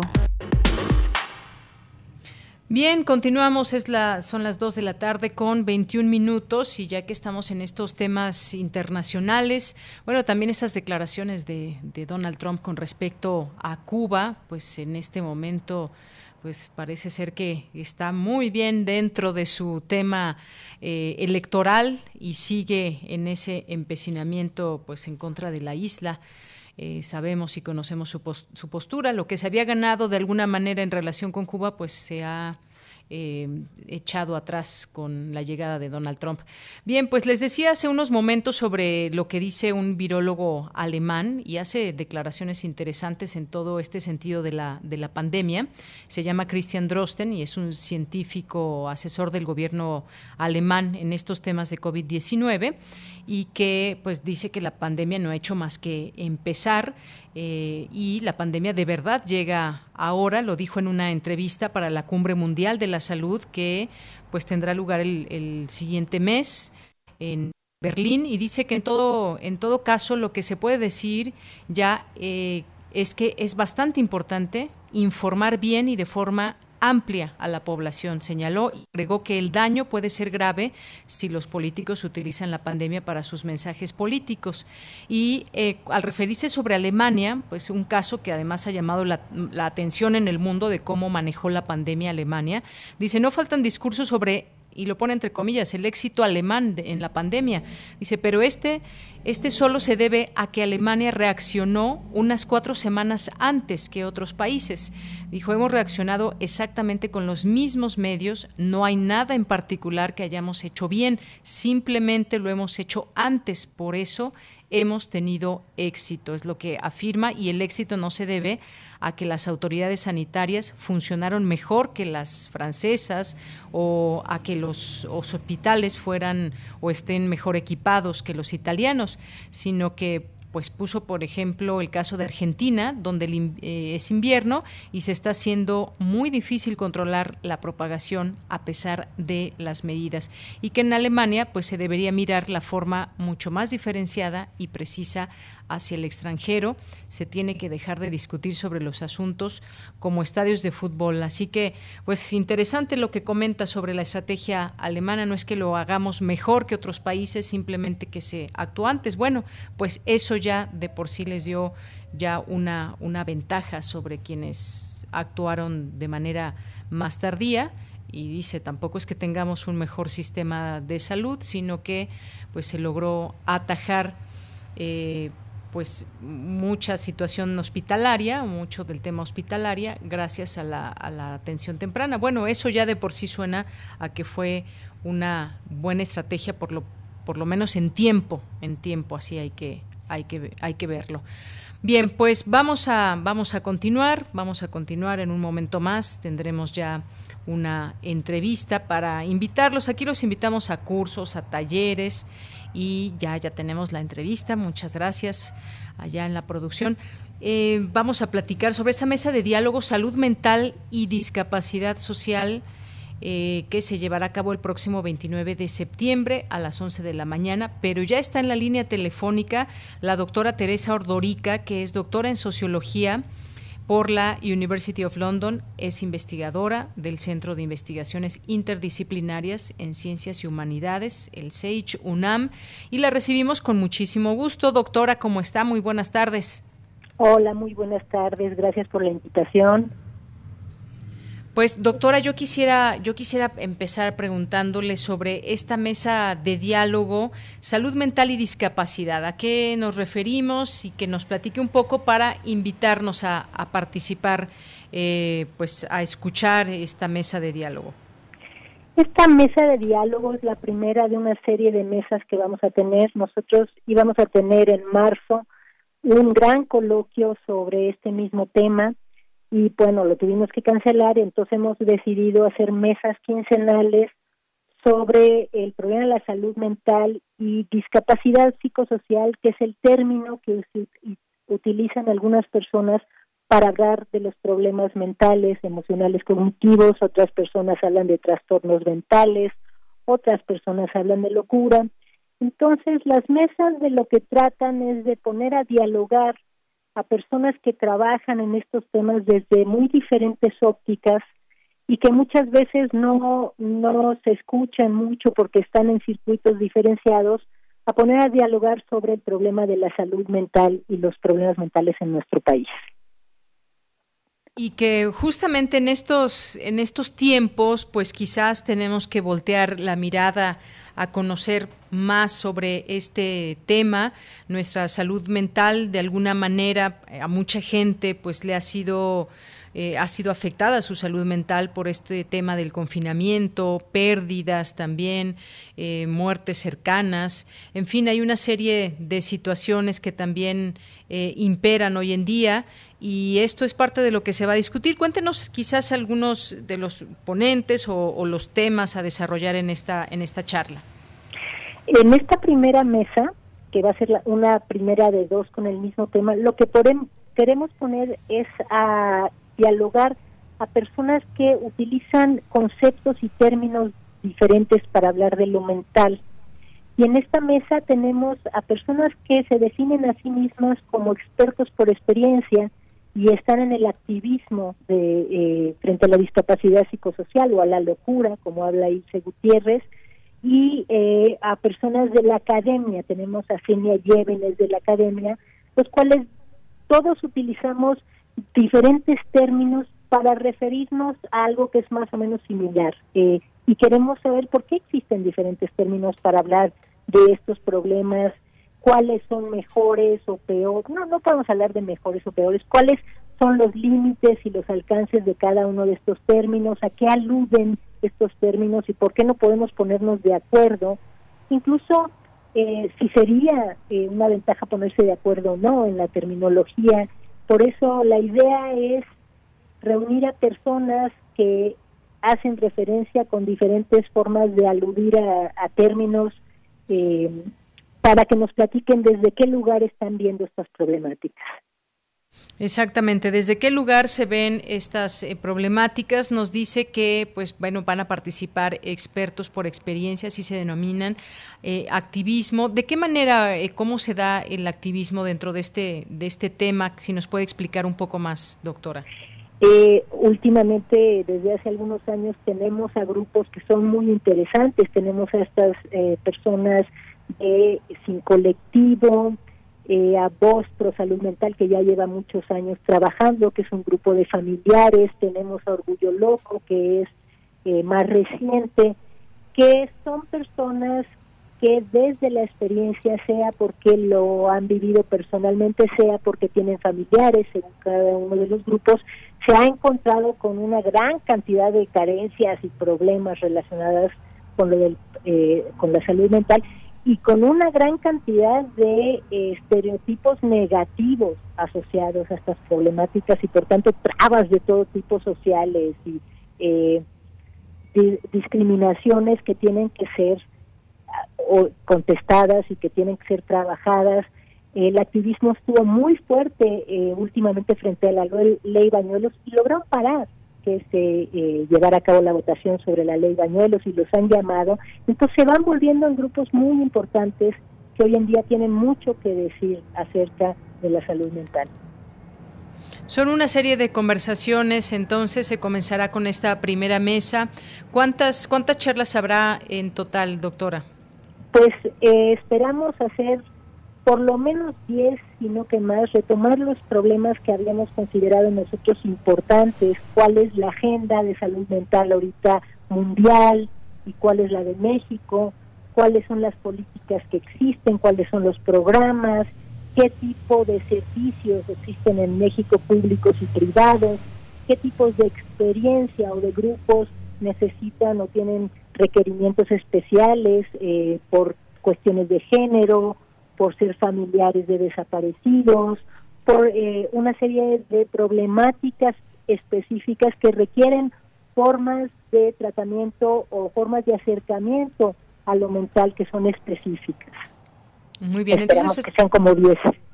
Claro, estamos hablando de problemáticas muy distintas que a final de cuentas eh, convergen con el tema de salud mental. Mencionaba usted, por ejemplo, el caso de los desaparecidos.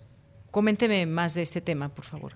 Pues es que nos dimos cuenta, hablando con eh, asociaciones de personas eh, con familiares desaparecidos, que muchas veces las terapias que existen no les son nada útiles porque la terapia convencional o tradicional siempre trata de superar el duelo. Y eh, muchos de estos familiares han politizado la desaparición. No les interesa superar el duelo, lo que les interesa es visibilizar la desaparición, encontrar a sus familiares. No se trata de cerrar el capítulo y seguir adelante, sino justamente de hacer una lucha en, en encontrar a los familiares. Entonces requieren otro tipo de miradas y de terapias que eh, vayan acordes con sus deseos y sus situaciones. Por ejemplo, esa es una de las eh, cosas que hemos visto. Eh, la terapia de género, que tiene que tener una mirada más clara sobre la violencia que sufren las mujeres y no responsabilizarlas de lo mismo y encontrar otra serie de maneras de mirar que puedan empoderar a las mujeres y sacarlas de situaciones de violencia en vez de siempre tener visiones de rescatar a la familia a toda costa. Por ejemplo, esos serían, por ejemplo, algunos ejemplos importantes de terapias con miradas más específicas.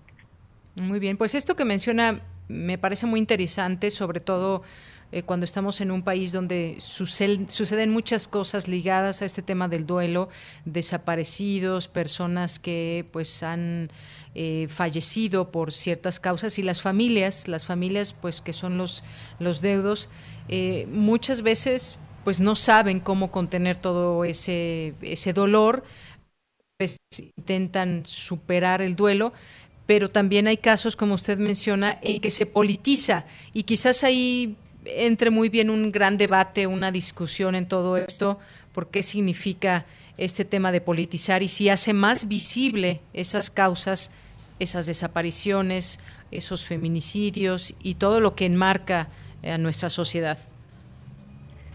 Pues sí, es muy importante politizarlo porque nos da cuenta de un problema social de gran envergadura que está sucediendo en todo el país, que habla de estructuras de violencia muy fuertes, ya en donde las soluciones no son soluciones individuales, no se trata de que las personas se cuiden así nada más, como si pudiera ser resuelto en lo individual.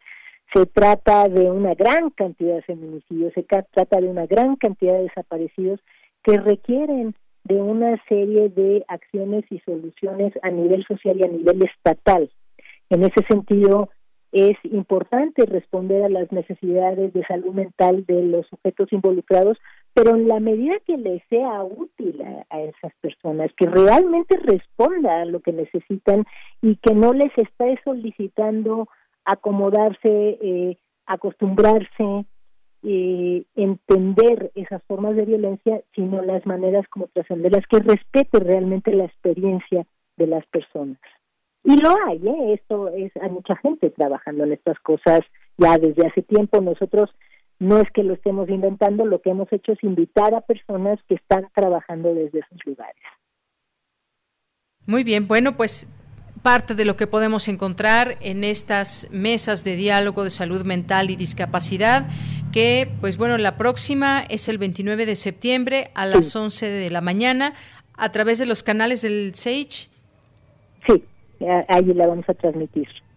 Muy bien. Bueno, pues ahí hacemos esta invitación, eh, lo publicamos también a través de nuestras redes sociales, invitamos a que sigan también eh, la red social del SAGE, que es arroba SAGE con doble I, guion bajo, UNAM, que es el Centro de Investigaciones Interdisciplinarias en Ciencias y Humanidades.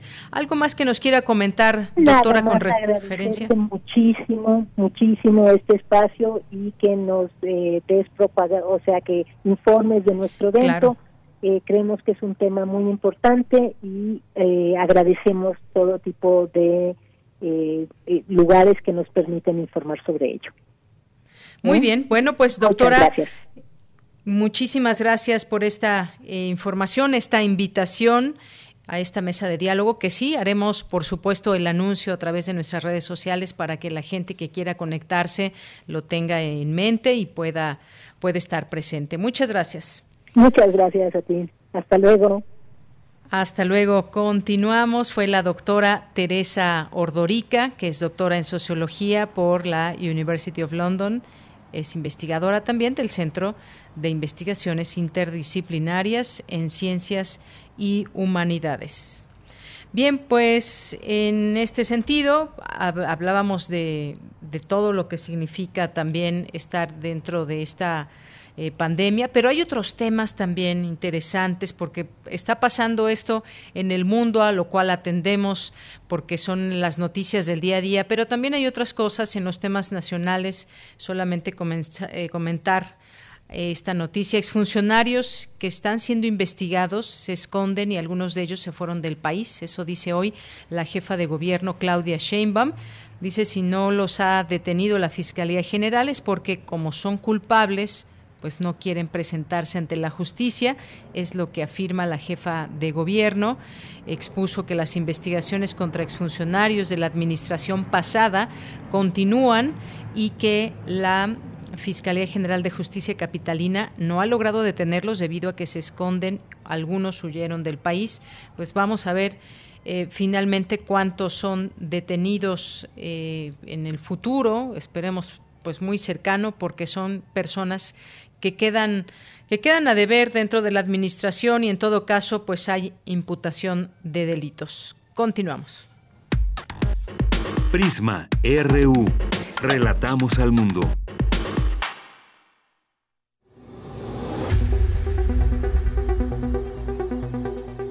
Dulce conciencia. Ciencia. En Prisma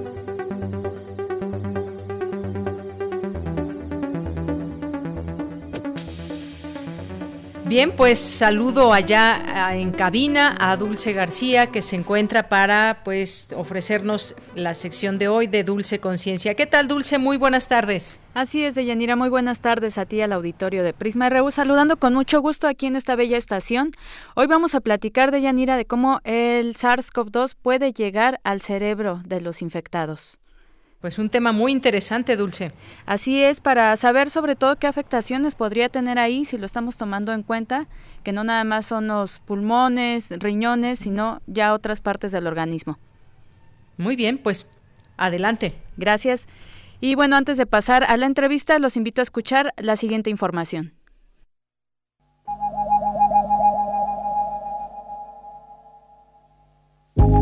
El nuevo coronavirus ataca principalmente los pulmones, pero también los riñones, el hígado y los vasos sanguíneos. Aún así, cerca de la mitad de los pacientes reportan síntomas neurológicos, lo que sugiere que el virus también puede atacar el cerebro. Un estudio reciente presenta la primera evidencia clara de que en algunas personas el coronavirus invade las neuronas y las secuestra para hacer copias de sí mismo. No está claro cómo llega el virus al cerebro o con qué frecuencia desencadena estos síntomas. Es probable que la infección del cerebro sea poco frecuente, pero algunas personas quizás sean más propensas debido a sus antecedentes genéticos, a una carga viral alta u otras razones. El daño que el SARS-CoV-2 ocasiona en el cerebro tiene básicamente cuatro orígenes. La falta de oxígeno, la respuesta desproporcionada contra el cerebro de las propias defensas del organismo, la trombosis que obstruye los vasos de irrigación cerebral y la invasión viral al cerebro. Estos factores pueden tener a su vez cuatro efectos estado de confusión, a veces con psicosis y alteración de la memoria, inflamación del cerebro, aparecimiento de coágulos de sangre que conducen a un accidente cerebrovascular y daño a los nervios que produce dolor y entumecimiento.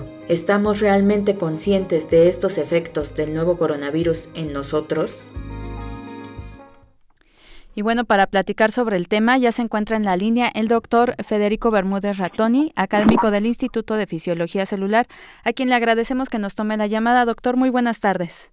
Eh, buenas tardes, buenas tardes a la Gracias, doctor. Eh, pues preguntarle antes que nada, usted se especializa en, en, la parte de la memoria. ¿Qué efectos o cómo podemos notar estos efectos del nuevo coronavirus en, en nuestro cerebro? Si hay alguna afectación en la memoria, ¿ya se sabe algo acerca de esto?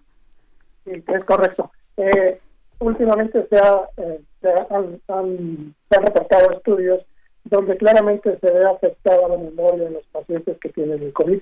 Esto no es nuevo. Desde la eh, la devastadora gripe española, ya se había visto que más de un millón de personas después de sobrevivir a la gripe española tuvieron algún tipo de daño cerebral que ocurría mucho tiempo después de haber tenido la gripe española. Y esto parece ser que está ocurriendo ahora con, el, con este nuevo virus del, del del COVID-19. De tal manera que, como ustedes en la introducción dijeron, hay varias eh, formas de que, por las cuales eh, este virus puede afectar al sistema nervioso central. Una de ellas es la activación inmune, como ya se dijo. Eh, otra es la activación de factores de coagulación y otro es un efecto que todavía no está muy claro si puede realmente tener un efecto directo sobre los neuronas y que virus y, y internalizarse en el sistema nervioso y producir daños. Pero bueno, de todas maneras, lo que es muy importante es el hecho de que el sistema inmune sí está siendo afectado por este virus. Claro. Y, obvio, porque, porque la respuesta natural del organismo es una respuesta inmunológica.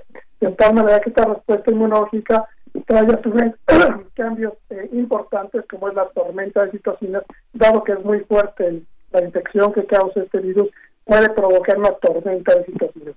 Esto lo que va a provocar en el cerebro es precisamente una especie de neuroinflamación o efectos parecidos a la neuroinflamación. Y con ello, derivados de ello, puede estar afectando al, sistema y a todas las funciones cerebrales, dentro de ellas los, los procesos cognitivos, como sería la memoria. Ahora bien, ¿qué, ¿qué procesos están involucrados o qué se sabe en relación al padecimiento de memoria por efectos de neuroinflamación? Tenemos varios ejemplos. Por ejemplo, sabemos que el Alzheimer eh, que es una enfermedad devastadora también y muy progresiva, neurodegenerativa, también cursa con neuroinflamación debido a que hay una acumulación de algunas proteínas y estos, estas proteínas pueden provocar neuroinflamación de la postre va a provocar estos cambios neurológicos como es la pérdida de memoria, que es el caso muy particular del Alzheimer. Pero también tenemos otros casos que recientemente hemos estado investigando en el laboratorio, como es la obesidad. Y la obesidad al principio, pues uno diría, bueno, no tiene nada que ver con el sistema nervioso, pero en efecto, como está produciendo una especie de neuroinflamación al principio y esto puede ser eh, transmitido hacia el sistema nervioso, esto puede provocar neuroinflamación que a su vez va a provocar cambios importantes dentro del sistema nervioso central, entre ellos una afectación de algunos neurotransmisores. En particular hemos encontrado que se afecta eh, eh, la dopamina, que es un neurotransmisor dentro del sistema nervioso, y muy, está muy relacionado con el reforzamiento, con el placer, con este tipo de circunstancias, y esto está afectado, hemos visto que está disminuido esta, este neurotransmisor en los cerebros de las personas que tienen neuroinflamación, ya sea por Alzheimer, en, animales con, con, un modelo de Alzheimer, bien en animales que les estamos provocando obesidad. Y esta disminución de este neurotransmisor provoca daños cognitivos en las personas, digamos, en los animales o en las personas que tienen disminución de este neurotransmisor. A la postre lo que van a tener es un problema de consolidación de la información. No pueden consolidar esta información. Y la demostración de ello es que si nosotros colocamos ahora un fármaco que revierta esta disminución de este particular neurotransmisor, aumentándolo, ahora recupera las, eh, en los animales la función cognitiva como es la memoria. Entonces, de alguna manera quiere decir que todo nos está llevando por un eh, camino parecido. Claro. No, no digo que igual porque todavía no tenemos los detalles de cómo está este virus afectando al sistema nervioso central en particular. Hay estudios, pero todavía no hay muchos dados. Dada la gravedad del problema que estamos enfrentando, pues todos los estudios se van a tardar tiempo para poder ser eh, llevados y publicados en las revistas especializadas. De tal manera que, pero más o menos sospechamos que es por el mismo mecanismo que está afectando la memoria y que este sistema eh, neuronal, eh, neuroinmunológico, está siendo afectado por este virus de igual manera que otros padecimientos como sería el Alzheimer o la obesidad. Claro. Cada uno con sus particularidades, pero de alguna manera hay una vía común o final común en la cual podría ser este mecanismo. ¿Y se piensa ya en, en algún mecanismo para revertir estos efectos, doctor? ¿O todavía no se puede? Sí, sí hay algunas eh, formas de revertirlo, pero bueno, eh, digamos, eh, en cada caso tendríamos que ver las particularidades del mismo pero digamos, eh, en animales de laboratorio hemos sido capaces de revertir los efectos de esta neuroinflamación a través de la disminución de este neurotransmisor, suministrándolo o poniendo medicamentos o sustancias que provoquen un incremento de este, de este neurotransmisor y revertimos el efecto cognitivo. Es decir, sí habría esperanza para revertir esto, pero pues todavía falta mucho mucho camino que recorrer. Eh, eh, estos estos efectos son son bastante individuales o pueden verse ya de pronto en colectivo en un futuro no muy lejano, doctor. Bueno, eh, esperamos que podríamos este, revertir estos estos estos disfunciones en un tiempo no muy lejano, pero obviamente primero lo hacemos en animales y después de los animales tendremos que pasar al, a, pruebas este, en humanos y esto lleva un tiempo. Sí, claro. relativamente largo, ¿no? Sí, me refería por si fuera el caso que pudiera darse alguna situación este, social en particular debido a estos efectos del COVID en el cerebro, de la COVID en el cerebro. Claro, eh, eh, obviamente, además hay otro, problema que también tenemos que, subrayar y es el hecho del aislamiento. El aislamiento no es, digamos, no, no colabora, digamos, no colabora con, con mejorar las circunstancias de las personas. Eh, sobre todo en circunstancias de la persona está muy aislada y, requerimos de esta convivencia social, etcétera, para poder llevar a cabo nuestras vidas y, tener una, una, un cerebro sano, pues. Claro que de tal manera que, que este aislamiento tampoco nos ayuda mucho en ese sentido. Pues, pues Seguiremos pendientes de sus investigaciones, doctor. Eh, lo invitaremos nuevamente para que nos platique más sobre el tema y cómo va todo este tema. Pues le agradezco por lo pronto esta información que nos comparte. Muchas gracias y saludos a la auditoría. Gracias, que esté muy bien. Pues ahí eh, el tema del COVID en el cerebro, vamos a seguir eh, buscando información acerca de esto, ojalá que no se agrave la situación. Y por lo pronto yo me despido y los dejo nada más con la siguiente frase. Tienes una cita con un científico. El desarrollo del hombre depende fundamentalmente de la invención, es el producto más importante de su cerebro creativo. Nikola Tesla. Bien, pues muchísimas gracias a Dulce García con esta sección y todo lo que tiene que ver, bueno, que nos explicó el experto en estos temas con el cerebro y el SARS-CoV-2. Continuamos. Prisma RU. Relatamos al mundo.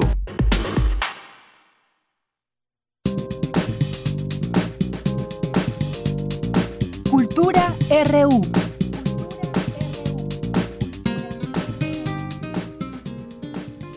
Bien, pues ya estamos en la sección de cultura. Le doy la bienvenida a Tamara, Tamara Quirós. ¿Cómo estás? Buenas tardes, adelante. Hola. ¿Qué tal, Tamara? Buenas tardes. Ahí me escuchas. Ahí muy te bien, escuchamos. Deyanira, muy bien. muy buenas tardes. Es un gusto saludarlos en este miércoles 23 de septiembre. Antes de finalizar nuestra transmisión, les tengo información referente al ámbito cinematográfico. Les cuento que el pasado 18 de septiembre inició el Festival Internacional de Cine de Guanajuato. Este año, eh, derivado de la contingencia sanitaria por COVID-19, el festival se ha enfrentado, como muchos otros festivales, al reto de continuar con la creación de una cultura cinematográfica y en esta edición número 23 ha realizado actividades en diversos formatos, llegando a Guanajuato Capital, Irapuato y también Silao. Dentro de estas actividades, ayer por la noche se rindió un homenaje al director de cine David Lynch. Eh, la cita fue en el Teatro Juárez, no físicamente, sino a través del campus virtual, una plataforma del festival. Les cuento que el cineasta estadounidense, eh, en una pantalla al fondo de este teatro virtual, recibió además del homenaje la Cruz de Plata de Más Cine, hecha por artesanos de San Miguel de Allende, y también la medalla de plata de la Filmoteca de la UNAM. Esta medalla también es una obra muy simbólica y artística, puesto que se elabora con un 99.9% de plata pura extraída durante el proceso de revelado en los laboratorios de la Filmoteca.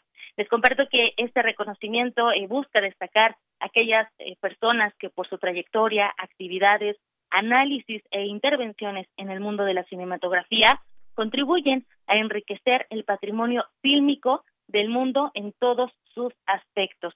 Eh, fue una ceremonia diferente en en diversos ámbitos.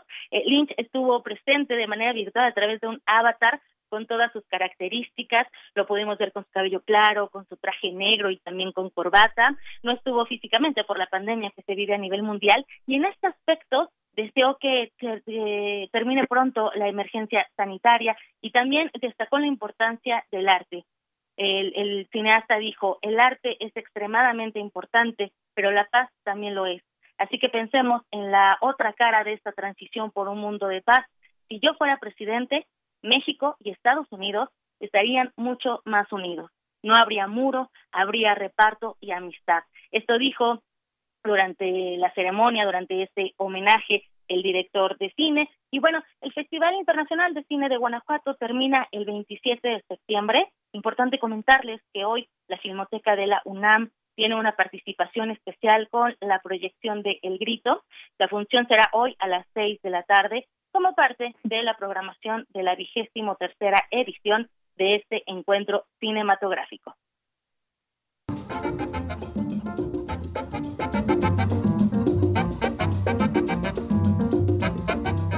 Europe, welcome to the third world. Cortés, welcome back to Tenochtitlan. Baker, welcome to the source of the Nile. Herzog, welcome to Peru. Kogan, welcome to Tahiti. Arton, welcome to Chihuahua. Lauri, welcome to the Barranca. Aprovechando que estamos hablando de lo que sucede o parte de lo que sucede en Guanajuato, no olviden que este año la ventana digital del Festival Internacional Cervantino se abrirá del 14 al 18 de octubre para presentar una oferta cultural eh, completamente gratuita con la participación de 570 artistas provenientes de diferentes países, entre ellos Argentina, China, España, Francia y por supuesto México. Son 27 grupos de danza, teatro, música y ópera los que se suman a la edición número 48 del Cervantino, eh, un festival que fiel a su vocación humanista y humanitaria. Eh, la edición de este año antepone, antepone la salvaguarda de la vida y la salud de las personas, por lo que se adapta a las circunstancias actuales, destacando las propuestas innovadoras y también el uso de las tecnologías dentro de la programación. En este aspecto, eh, para esta edición digital, el Cervantino colaborará co por segundo año consecutivo con el Centro de Cultura Digital con la idea de poner a disposición del público y también de la comunidad artística una oferta de aprendizaje, de reflexión también de difusión y el disfrute en torno a las actividades escénicas y su relación con los nuevos lenguajes tecnológicos en el contexto actual global. Eh, hace unas horas, eh, hoy, se llevó a cabo una conferencia de prensa para dar a conocer los detalles de las actividades que realizará el Centro de Cultura Digital. Y bueno, la primera actividad que les quiero compartir y que se liga totalmente al audio que escuchamos hace un momento, tiene que ver con la participación de la Pocha Nostra. Esta organización artística transdisciplinaria dirigida por Guillermo eh, Gómez Peña diluirá eh, las fronteras entre arte, política, práctica, teoría, artista, espectador, a través de una selección de videos de performance transdisciplinarios. La Pocha Nostra eh, ya se ha presentado en el Cervantino, son conocidos a nivel mundial, Creo que es una de las actividades recomendadas eh, también por los temas que abordan y por cómo los abordan, siempre con un enfoque del arte crítico en la sociedad. Así que realmente no se lo pueden perder, no se pueden perder esa participación. Y bueno, otra de las actividades anunciadas y que también gira en torno al tema de inclusión es la Game Jam Virtual Cervantina, un evento eh, que tiene como objetivo la creación de un juego o un videojuego partiendo de la experimentación y el trabajo colaborativo. La finalidad es crear redes de trabajo durante 48 horas enfocadas a la generación de reflexiones y también la formación de entornos incluyentes. Por otro lado, eh, la presencia del FIC se mantendrá viva en el estado de Guanajuato con la intervención Agua Cero y la pieza interactiva Ausencia, Memoria Colectiva. La primera es una creación del artista visual Ari Ehrenberg, y es una serie de dispositivos móviles fluviales impulsados por una concentración de agua. Esta obra va a estar ubicada en las escalinatas de la Universidad de Guanajuato del miércoles 14 al domingo 18 de octubre. Con esta pieza, eh, el autor eh, comentó que, que pretende cuestionar el impacto del tiempo y también sus alteraciones en los ciclos naturales del agua. Vamos a escuchar lo que dijo en conferencia de prensa Ari Ehrenberg, coordinador del Laboratorio de Inmersión del Instituto de Cultura Digital. Aguacero es una serie de piezas que van unidas a, lo largo de la escalinata y utilizan el agua de lluvia, una metáfora que nos invita a pensar cómo el agua y los ciclos de la vida perpetúan el existir. Son sistemas mecánicos, sistemas que se usan desde hace muchísimo tiempo y que siguen siendo muy relevantes, que siguen siendo bastante funcionales y esenciales. Y también invitan, pensando en estos sistemas mecánicos, a pensar en el uso de tecnologías bastante antiguas que no intervienen en la naturaleza y que no generan un impacto tan fuerte como los combustibles fósiles. Invitamos a varios expertos en la materia para poder que no se quede solo en una metáfora, sino que podamos entender cuál es el beneficio que nos da a nuestros alrededores. Y bueno, aquí tenemos de alguna manera la cuenca Lerma Chapá y hay una relación directa entre todos estos procesos de ecosistemas que se crean en el flujo del agua, ¿no? en el origen y donde desemboca, cicla y regresa. Usted que nos, eh, nos está escuchando esta tarde ha ido a Guanajuato capital y le ha tocado temporada de lluvia, seguro eh, habrá visto cómo el agua corre por los callejones, cómo cae sobre las calles dándole un movimiento vital a esa parte de nuestro México. Así que ya imagino la pieza de Ari Ehrenberg fluyendo en las escalinatas de la universidad. Veremos qué tal queda, vamos a estar muy pendientes. También eh, podremos unirnos al Cervantino y sus actividades por Twitter a través de Ausencia Memoria Colectiva, eh, que es un monumento híbrido interactivo mediante la acción de los usuarios de esta red sociodigital a la distancia. Les cuento un poco. Los participantes podrán encender 60 tubos LED programables en tiempo real con el uso de la etiqueta o el hashtag memoria PIC. Esta colaboración digital será, eh, estará disponible el miércoles 14 y el jueves 15 de octubre y se hará una interacción a través de una transmisión en vivo y también esta transmisión será intervenida por animaciones digitales. Asimismo, también les cuento que el lenguaje corporal será explorado en el taller Mi cuerpo, una cámara y el confinamiento. Este taller eh, tendrá cuatro sesiones donde se analizará la relación entre el cuerpo y el entorno proyectado a través de la cámara. También los creadores escénicos tendrán un espacio abierto a la escucha y también al intercambio de las ideas en el laboratorio cero Meta Escena, en el que se, se pretende visibilizar el aprovechamiento de las herramientas tecnológicas en las artes escénicas.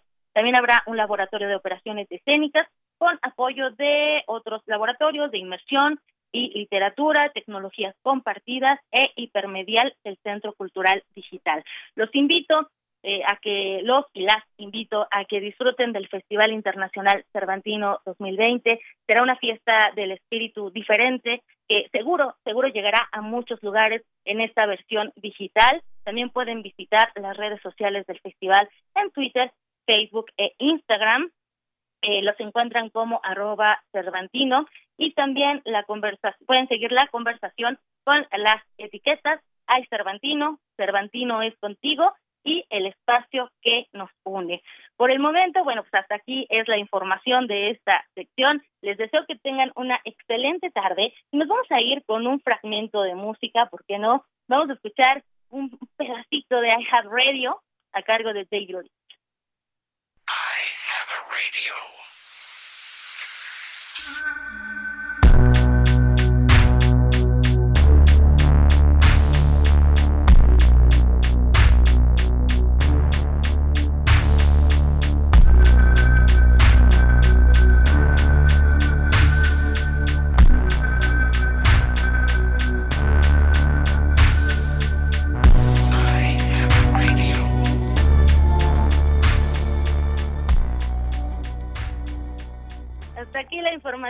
Yanira. Que tengan una excelente tarde y te regreso los micrófonos.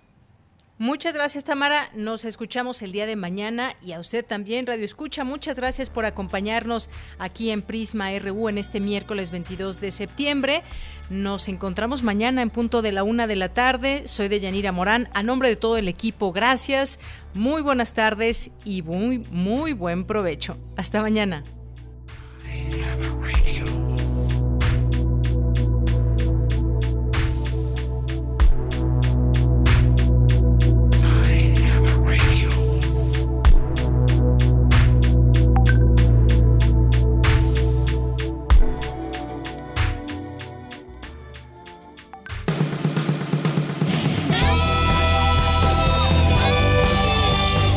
Prisma RU.